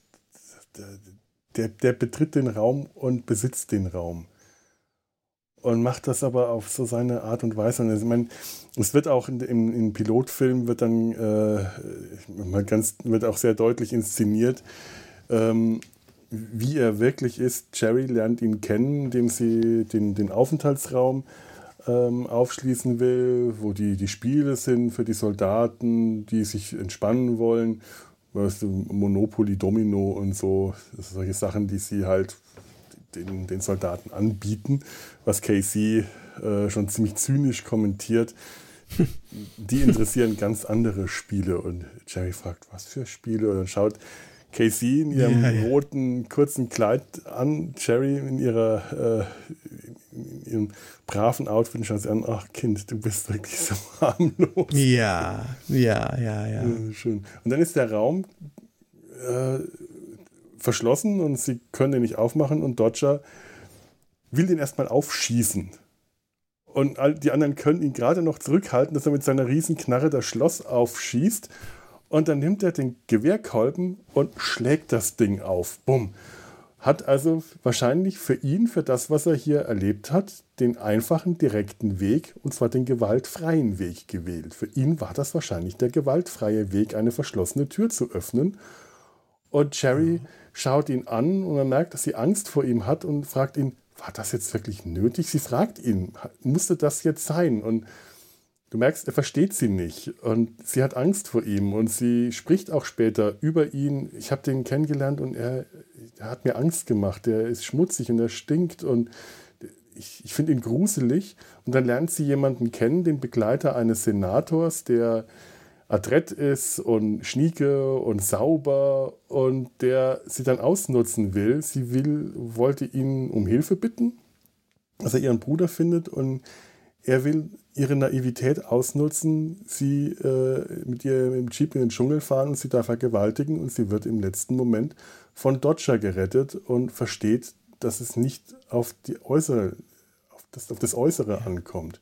Alles ein bisschen plakativ, aber es ist sehr gut inszeniert. Ähm, ist einfach toll. Und das hat diese zwei Charaktere, Jerry und Dodger, so schön zusammengebracht, äh, die beide auf so einem Verletzlichkeitslevel sich irgendwo finden können. Mhm. Ist toll. Ja. Ihr merkt schon anhand dessen, wie wir über die Serie sprechen, dass das unglaublich einfühlsam alles ja. ist. Es ist alles aus einer sehr, sehr mitfühlenden und einfühlsamen Perspektive geschrieben. Gar noch nicht mal so sehr aus dem Wunsch heraus, wir müssen jetzt eine ganz klare Geschichte erzählen mit Anfang, Mitte und Ende, sondern ähm, wir müssen so einen Gefühlsquilt quilten mhm. äh, hier dieser Serie. Das habe ich auch, da habe ich auch echt ein bisschen für gebraucht, das zu verstehen, weil es sind keine so zugespitzten oder klar abgegrenzten Stories. Es geht oft einfach nur darum, ein Gefühl herauszuarbeiten. Und je, je mehr dieser Gefühlspunkte irgendwie klar wird in der Serie, desto klarer wird auch der Quilt, der dann da entsteht. Desto, ähm, desto größer wird auch der Sog der Serie, der rein über das Emotionale für mich geht. Und desto mehr entsteht auch eine größere Geschichte. Es ist wie so ein Roman. Weißt du, mhm. wie ein Roman aus einzelnen Szenen und Eindrücken und je länger du darin liest, desto mehr verstehst du das überhaupt nach, nach einem Pilotfilm oder nach ein, zwei Episoden. Ähm, mich würde auch mal interessieren, wie es dir ging. Nach einem Pilotfilm, nach ein, zwei Episoden, war ich noch nicht drin. Ja. Weil es einfach zu wenige Szenen waren, um für mich schon einen Sinn zu ergeben. Aber irgendwann erkennst du, dass das ein Bild ist, wo irgendwie immer mehr Sachen hinzugefügt werden. Und ab einem irgendeinem gewissen Punkt war ich dann über eine Schwelle gekommen, wo ich weiter gucken musste und deswegen jetzt auch schon, obwohl wir nur über die erste Staffel reden, auch weit über die erste Staffel hinaus geguckt habe. Bei mir ähnlich. Ich habe, äh, das ist äh, bestimmt auch schon wieder über einen Monat her, angefangen. Die Pilotfolge hat sofort gezogen, aber auch weil ich sie halt schon so noch gut in Erinnerung hatte. Und dann die, die nächsten zwei, drei Folgen, ich bin nicht richtig reingekommen. Irgendwie hat das nicht funktioniert. Ich kam nicht richtig rein. Dann sind dann manchmal so ein paar Soap-Momente gewesen. Die Musik vor allem war da noch sehr generisch an manchen Stellen, die äh, mich eher abgeschreckt haben. Und ich wirklich an dem Punkt da dachte immer, Mensch, so toll ist das doch gar nicht. Warum habe ich denn das so toll in Erinnerung? Und irgendwann war ich drin. Und es ist wahrscheinlich, wie du das beschreibst, ergibt sich auf einmal wieder ein viel größeres Bild, weil sich die einzelnen Bilder zusammenfügen. Und ich habe mir nur, damit ich das nochmal aufgefrischt habe, jetzt, ich hätte auch tatsächlich am Ende der äh, ersten Staffel am liebsten direkt weitergeschaut, aber ich dachte, nee, damit ich jetzt den Anfang nochmal richtig parat habe, habe ich mhm. die letzten paar Tagen mir den Pilotfilm und die ersten zwei Folgen nochmal angeschaut und gemerkt, jetzt wo ich dieses Bild aufgebaut habe, funktioniert der Pilotfilm sowieso, aber auch die ersten beiden Folgen, die so gar nicht richtig gezogen haben, funktionieren die auf einmal. Wenn ich drin bin, dann ziehen die sofort durch und dann, dann packen die mich auch. Weil sonst mhm. ging es mir nämlich tatsächlich genauso. Man braucht ein bisschen, bis, bis man weiß, was die Serie von einem will. Ja. Und wenn man es dann weiß, dann ist, ach so, ja klar, na gut. Ja, mehr, bitte gerne mehr. Mhm. Ja? ja, ach, das ist auch so eine, und das macht es zu einer Serie, wo ich auch denke, wie viele, äh, wie viele Punkte wollt ihr eigentlich gegen euch sammeln, ja? Es ist wie Mash, aber es ist nicht lustig. Und es zeigt den Krieg, aber es zeigt auch nicht wirklich den Krieg. Und man braucht erstmal, um reinzukommen. Es ist nicht von, Anf von Anfang an alles klar. Und es wird auch nicht alles so auf dem Silbertablett serviert. Man muss ein bisschen sich das erarbeiten wollen. Und das macht für mich die Serie gleichzeitig irgendwie sehr literarisch, aber auch so sperrig, dass ich fast denke, es ist ein kleines Wunder, dass das überhaupt im Fernsehen gelaufen ist. Ja, stimmt. Weil du, im Fernsehen sollen es immer die Sachen sein, die die Leute sofort abholen. Mhm. Und lieber erstmal abholen und dann hinterher beim Nachdenken äh, stellt sich dann heraus, ah, war gar nicht so klug oder so tiefsinnig, aber egal. Hauptsache, wir haben sie erstmal am Wickel. Mhm. Und die Serie geht ganz bewusst diesen Weg gegen den Strich. Ja. Aber wenn sie dann einen hat, finde ich, hat sie einen umso, umso stärker, umso treuer, weil ich sage, ah, ihr nehmt mich, ihr nehmt mich als Zuschauer ernst. Ihr mutet ja. mir was zu. Ihr mutet mir zu, dass ich das erstmal äh, so ein bisschen äh, finde und dann selbst mir einen Weg da erarbeiten muss. Ihr, ihr blickt auf mich als Zuschauer nicht herab ihr traut mir das zu, dass ich mhm. diesen Weg finde und euch dann toll finde. Ja, finde ich schon gut, ja. wenn ich merke, dass ich so ernst genommen werde. Das macht mir dann Spaß. Ja, die machen es einem nicht leicht, die Serie zu mögen. Das ist ja äh, tatsächlich, äh, mein Gott, wie viele. Die, ich, ich, ich denke immer noch dran, wie viele Sitcoms ich in den 80ern und 90ern vor allem gesehen habe und ich heute nicht mehr auch nur einen Titel davon zustande bringen kann. Aber man hat sie eingeschaltet und mochte sie sofort und hat sich sofort wohlgefühlt und war sofort drin und ähm, nichts davon ist bei mir hängen geblieben. Also es ist sehr, sehr leicht, eine Serie so zu produzieren, dass man sie einfach sofort mag. Aber eine Serie so zu produzieren, dass man erstmal Schwierigkeiten hat, sie zu mögen, erstmal reinkommen muss, aber trotzdem reinkommen will, trotzdem dran bleibt und dann gefesselt ist. Das finde ich ist schon eine ganz andere Sache. Das ist was Besonderes. Das macht, ja. das macht China Beach, ja. Die machen es einem nicht leicht, aber wenn, dann, dann haben sie einen. Ja. Mhm. Vielleicht soll das auch, was ich jetzt gerade gesagt habe und was du auch nochmal bekräftigt hast, als Ermutigung an äh, die Zuhöris gelten. Wenn ihr euch irgendwo den Zugang verschafft zu China Beach und ihr fangt das an zu gucken und ihr denkt, weiß gar nicht, wovon die beiden Clowns da geredet haben. Mhm. Das ist ja gar nicht so super. Gebt dem ein bisschen Zeit. Ja. Gebt dem ein bisschen, ich weiß, Zeit ist heute kostbar. Und äh, in Zeiten von Netflix ist man gewohnt, wenn einem was nicht gefällt, dass man nach fünf Minuten äh, zu was anderem wechselt und was anderes guckt. Und ich kann es auch den Leuten nicht richtig krumm nehmen, eben weil Zeit so kostbar Natürlich, ist. Aber ja. ich, ich kann nur dafür plädieren, wenn ihr es könnt und wenn ihr es wollt, nehmt euch die Zeit für China Beach. Vielleicht ja? hören ja auch ein paar andere hier aus dem Sumpf zu. Vielleicht sind wir dann in der zweiten Staffel zu dritt. Das ist gerade meine Geheimhoffnung. Oh, das wäre so Weil toll. Weil ich nämlich tatsächlich ja. die Befürchtung habe, dass es, jetzt wo ich es wieder gesehen habe, dachte ich mir, ja, eigentlich klar, ich, ich, äh, ich preise hier, im, hier in meiner ähm, Podcast-Bubble die Serie jetzt seit Jahren an wie, äh, wie sauer Brot und äh, nie äh, bleibt einer dran kleben, nie will jemand mitmachen. Denke, was ist denn da los? Und dann schaue ich mir, habe ich mir jetzt die Serie nochmal neu angeschaut und dachte, ja, hm, ja, kann ich jetzt irgendwie schon verstehen. Aber vielleicht hören die uns ja jetzt auch zu und dann kann es ja, kann's ja passieren. Also, liebe Kollegen und Kolleginnen, ihr wisst jetzt, wozu ich euch gerade ganz unverschämt hin manipulieren wollte. Ja. Darf ich noch ein bisschen weiter mit manipulieren, Felo? Ja, ja, manipulier 2-4. Ich finde, es entsteht auch hier schon in der ersten Staffel eine spannende Gratwanderung. Mhm. Ja, es, man sieht die Schrecken des Krieges immer mal wieder. Unmittelbar, ungeschönt, sehr drastisch. Aber dann hat das manchmal auch so eine magische Anmutung, was wir dort sehen.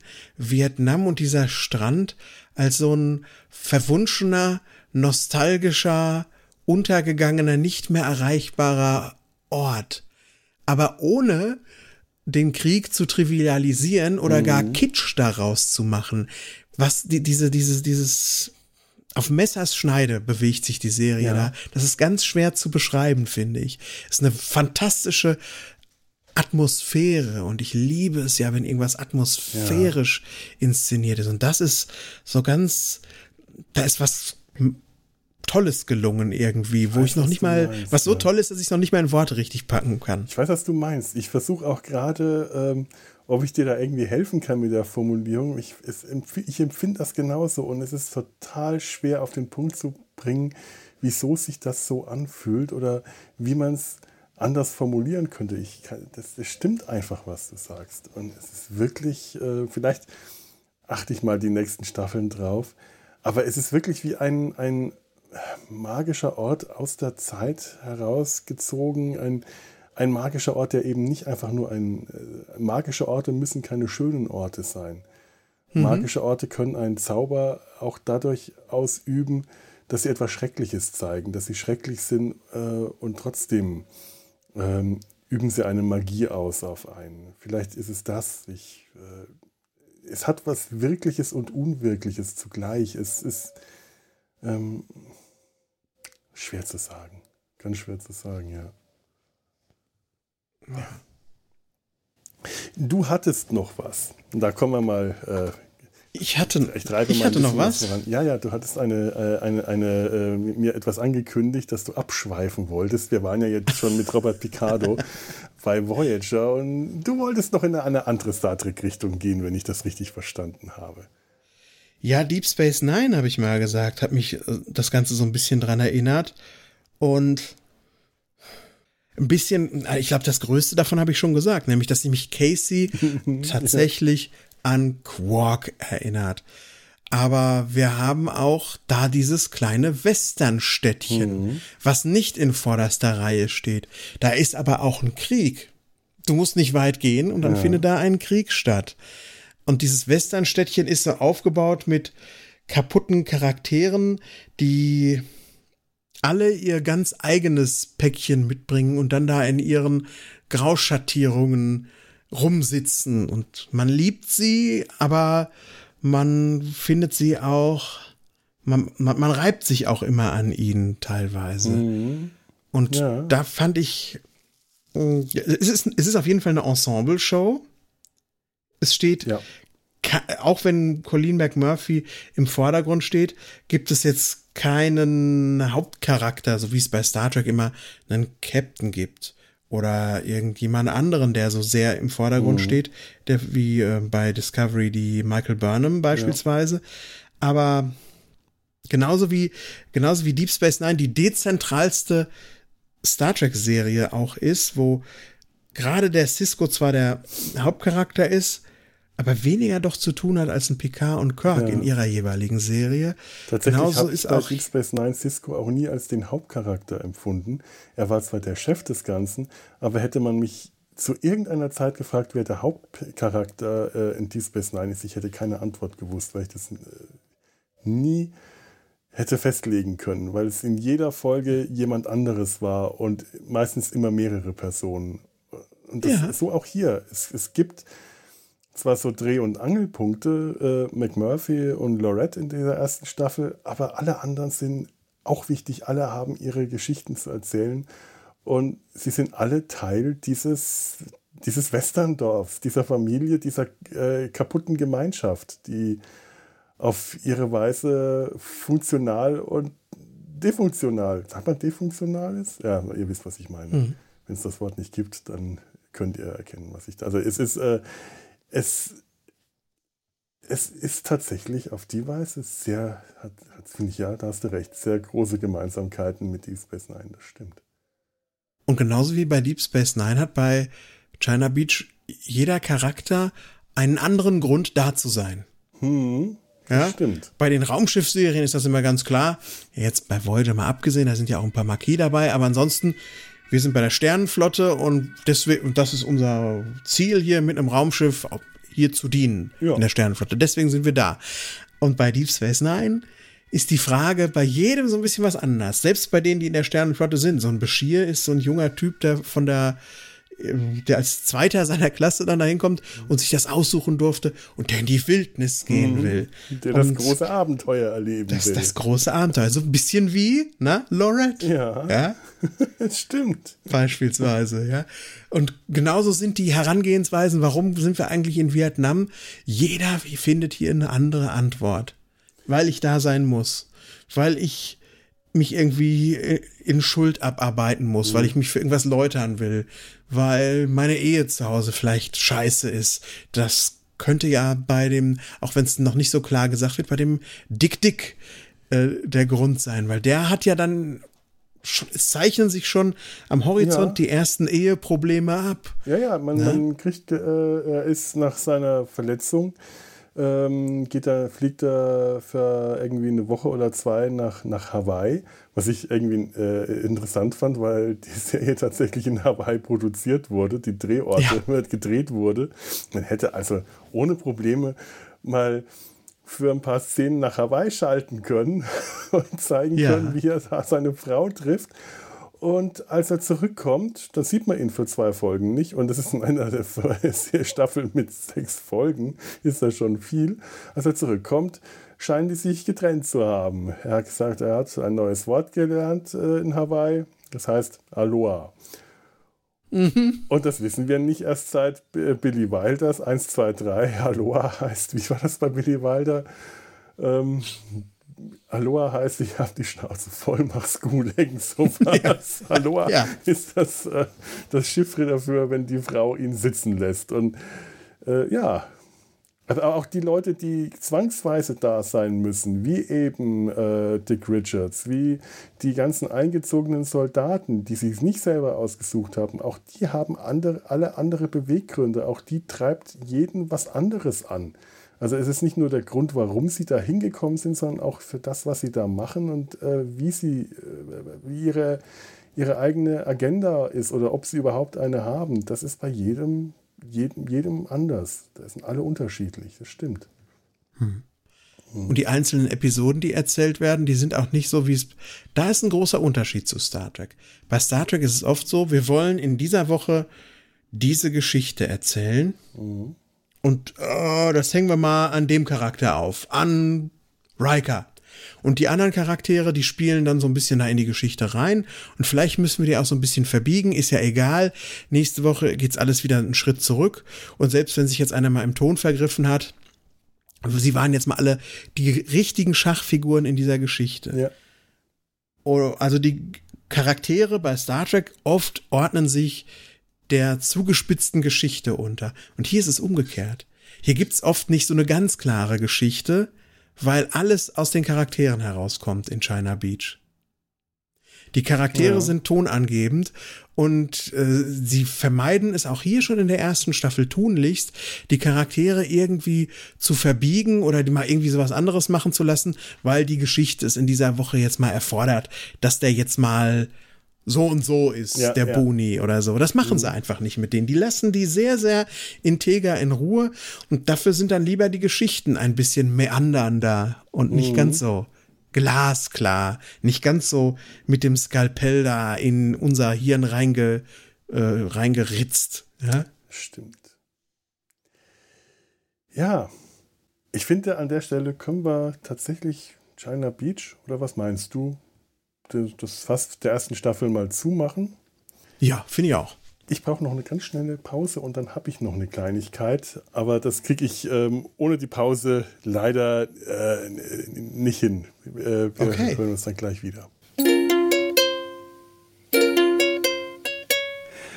So, ich habe hier noch was. Und zwar hat mir Björn, den kennt ihr vielleicht noch, der hat ganz zu Anfang hier im Sumpf ähm, zusammen mit Ture mal eine Folge aufgenommen. Das ist wirklich schon lange her. Oh ja, ja. Ähm, der hat mir eine kurze WhatsApp geschickt und äh, das wollte ich einfach mal äh, mitbringen. Er hat mir geschrieben, ich habe was et, etwas ähm, für dich potenziell Interessantes herausgefunden. Es gibt in Barnsley in England, in, in, in England, in Barnsley in England, ein Mesh Lab vom 24. bis 26. Juni, Juno dieses Jahres. Tja nun. Ein Mesh-Lab. Ein Mesh Lab, also eine Live-Action-Roleplay-Veranstaltung. Solltet ihr euch 24. bis 26. Juni in Barnsley in England befinden, ja, das ist jetzt die Empfehlung. Für mich kommt das jetzt nicht so direkt in Frage, aber ich finde ein Mesh Lab irgendwie schon interessant. Also ein, ein, ein äh, Star Trek Lab, wo man sich zu einem Roleplay-Event zusammentut und dann jeder, jede eine bestimmte Rolle ähm, übernimmt, eine bestimmte Figur darstellt.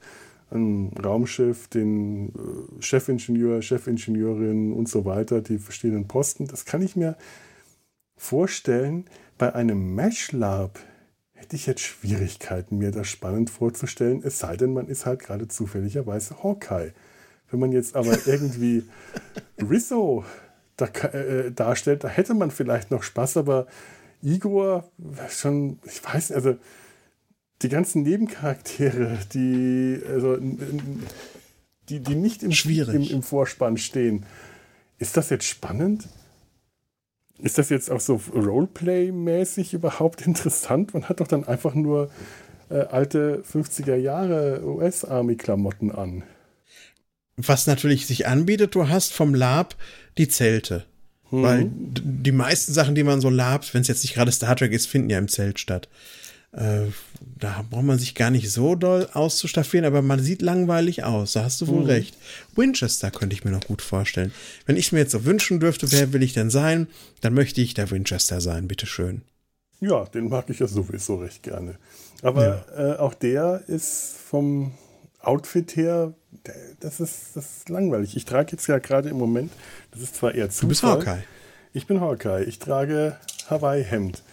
Passend äh, zum, äh, zum, zum heutigen, äh, zur heutigen Folge Hawaii, Vietnam, Korea, das Hemd ist. Nein, es ist eher tatsächlich Zufall. Die, die äh, Sachen sind gerade alle in der Wäsche und mir war etwas fröstelig im T-Shirt.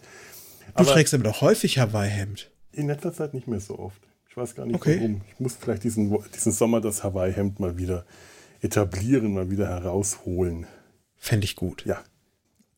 Ähm, was, das weiß ich nicht mehr. Ah ja, also ich möchte ja dann irgendwie da, würde ich, wenn ich ein Cosplay mache, ein Hawkeye-Cosplay, auch wenn ich von der Statur eher Winchester bin und zwar auch nicht Winchester, wie er zu Zeiten von Mesh war, also David Ogden Stiers, sondern eher nochmal so 20 Jahre später.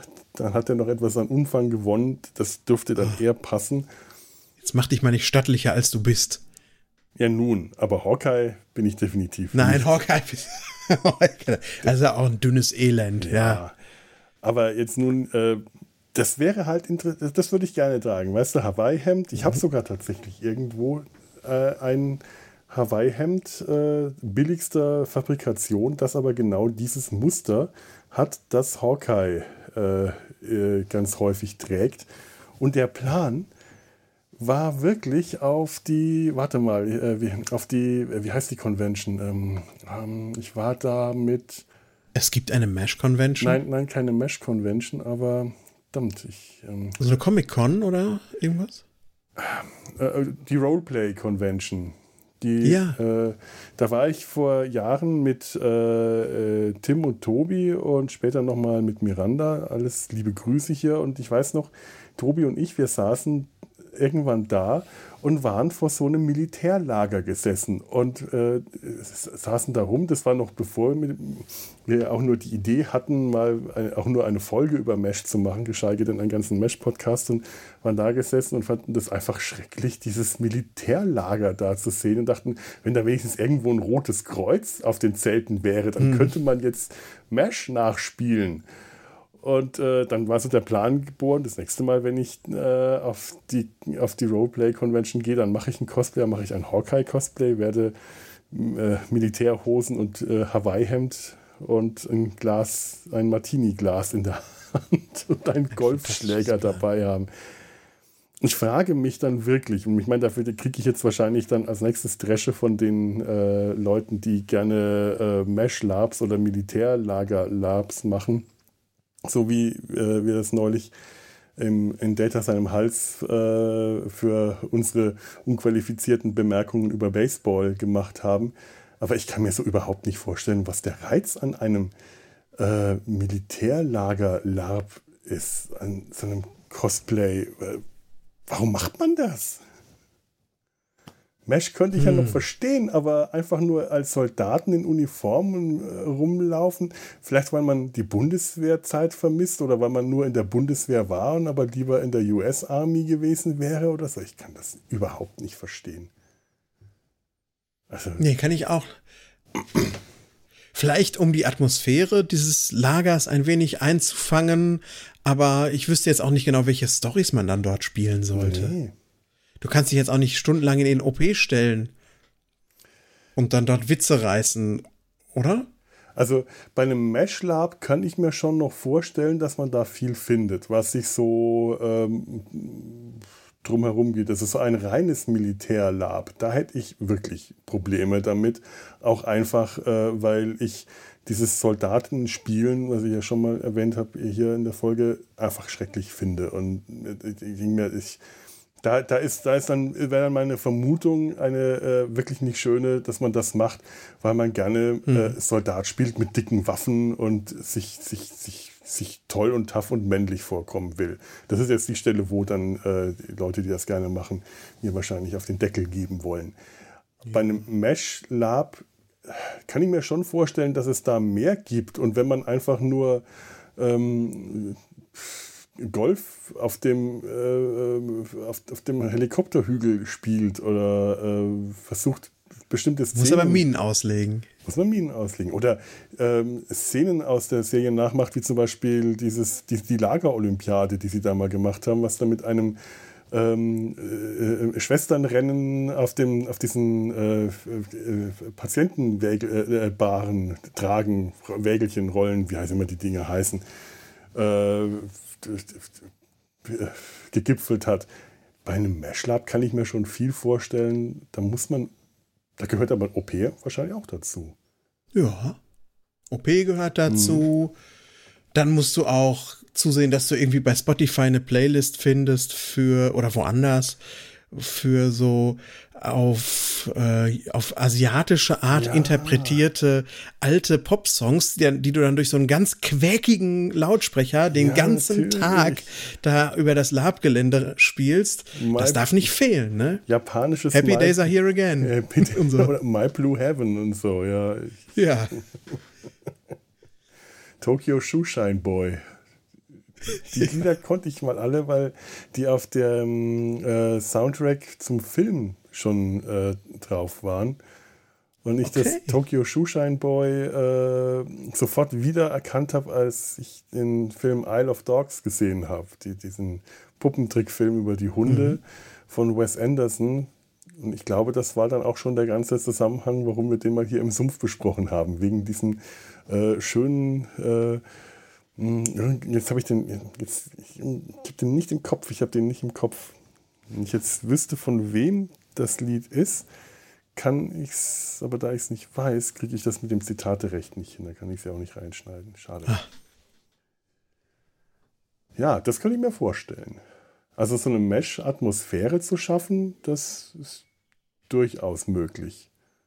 Wahrscheinlich ist das sogar tatsächlich viel spannender, als man sich das im ersten Moment vorstellt allein so eine Lageratmosphäre. Wir haben ja, ich, ich, ich, bin ja auch jemand, der gerne Zeltlager gemacht hat. Pfadfinder-Zeltlager haben ja immer viel Spaß gemacht. Also das kann ich schon gut verstehen. Eure schönste Folge von 2021. Mhm, weil Schafe drin waren. Ja, ach, ach weil Podcasts, die wunderbaren vielen Zeltlagererinnerungen da drin alle waren. Alle Podcasts werden besser mit Schafen. Das ich empfehle die Nabelshow. Auch da gibt ja. es eine Folge mit Schafen. Die ist gar noch nicht so alt. Nö. Zwei Wochen vielleicht ja, so oder ungefähr. so. Hm. Ja. Ich werde sie verlinken. ja. ja, also das war jetzt die Empfehlung. Geht ja. nach England, geht, plant, falls ihr euren Urlaub noch nicht geplant habt, 24. bis 26. Juni. Ich habe keine Ahnung, ob ihr dann da teilnehmen könnt oder zuschauen könnt oder einfach nur in, diesem, in dem Wissen sein, dass ihr Wissen dort Urlaub machen könnt, dass ihr euch in der gleichen Gegend befindet und euch das ein Vergnügen bereitet. Das weiß ich nicht, aber jetzt wisst ihr Bescheid. 24. bis 26. Juni. Barnsley, England, ein Mashlab. Ja. So. Wenn ihr, das würde ich jetzt mal so als den Punkt sagen, wo wir uns dann hier verabschieden können, mir fällt gerade nichts mehr ein. Mir auch ich hätte nicht. bestimmt noch was zu China Beach, aber wir wollen ja weitermachen. Wir wollen weitermachen. Mit der zweiten Staffel. Alles, das ist ja sehr schön. jetzt vergessen haben, bringen wir dann in der nächsten China Beach Folge unter. Das ist zumindest der Plan. Das heißt, ähm, ihr liebe Zuhöris, habt jetzt die Möglichkeit, uns zu sagen, was ihr von dieser Folge haltet oder falls ihr China Beach kennt oder es euch vielleicht jetzt besorgen wollt und dann äh, auch ähm, die Folge, die Serie, die erste Staffel gesehen habt, äh, was ihr davon haltet, dann könnt ihr uns das hier unter www.der-suf.de in die Kommentare schreiben. Das äh, würde mich sehr freuen. Oder ihr äh, tretet mit uns über Twitter, Facebook oder Instagram in Kontakt. Instagram ist immer etwas vernachlässigt bei mir.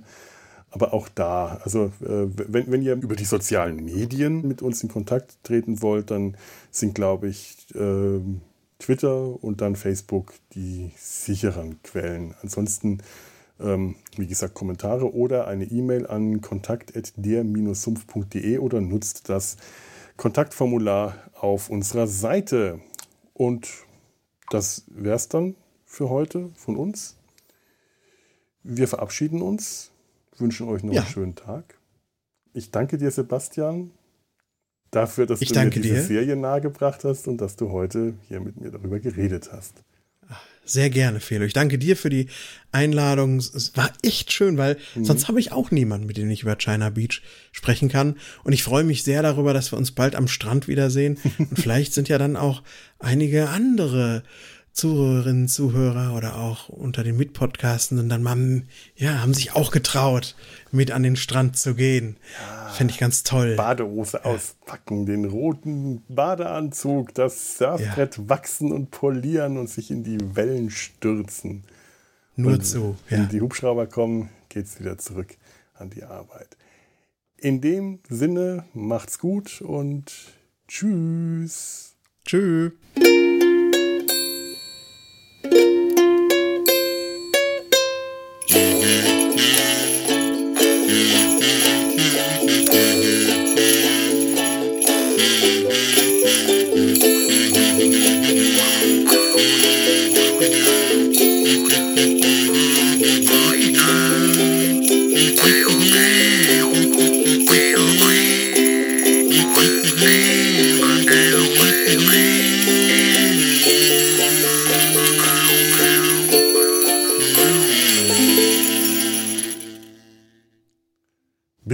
Surfer? Sag mal.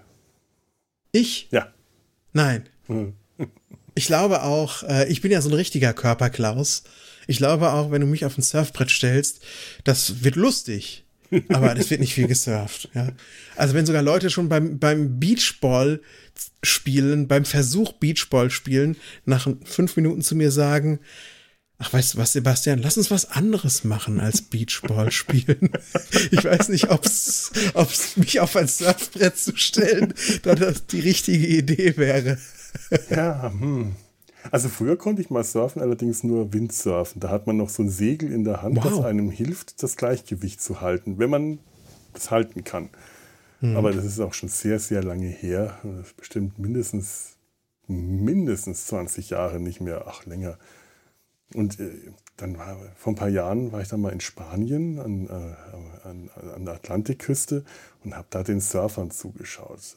Wellenreiten, schon geil. Mann, oh Mann würde ich das Die gerne drauf, können. Ja. Aber dann dachte ich mir, beim Windsurfen war ich so mindestens eine Viertelstunde oder länger oder eine halbe Stunde auf dem Brett und bin vor mich hingesurft. Beim Wellenreiten paddelst du eine halbe Stunde gefühlt irgendwie da raus, wartest, dass eine Welle kommt, dann stellst du dich aufs Brett und wenn du Glück hast, bist du 20 Sekunden, bis du wieder am Strand bist. Wenn du Pech hast, fällst du nach einer runter. Nach einer Sekunde. Hm. Dachte ich mir, na, dann lieber Windsurfen. Also du bist auch nie, du bist auch nie durch so einen Wellentunnel dann gefahren, wo die Welle schon wieder so um durch diese Locke da so durchgekräuselt. ich glaube auch nicht, dass es das in Bäuchlings da so drauf. Bäuchlings, ja, ja. Und, unter, und äh, durch, den, durch die, die Wellen, die Wasserwand, sieht man dann einen großen Hai auf sich zukommen.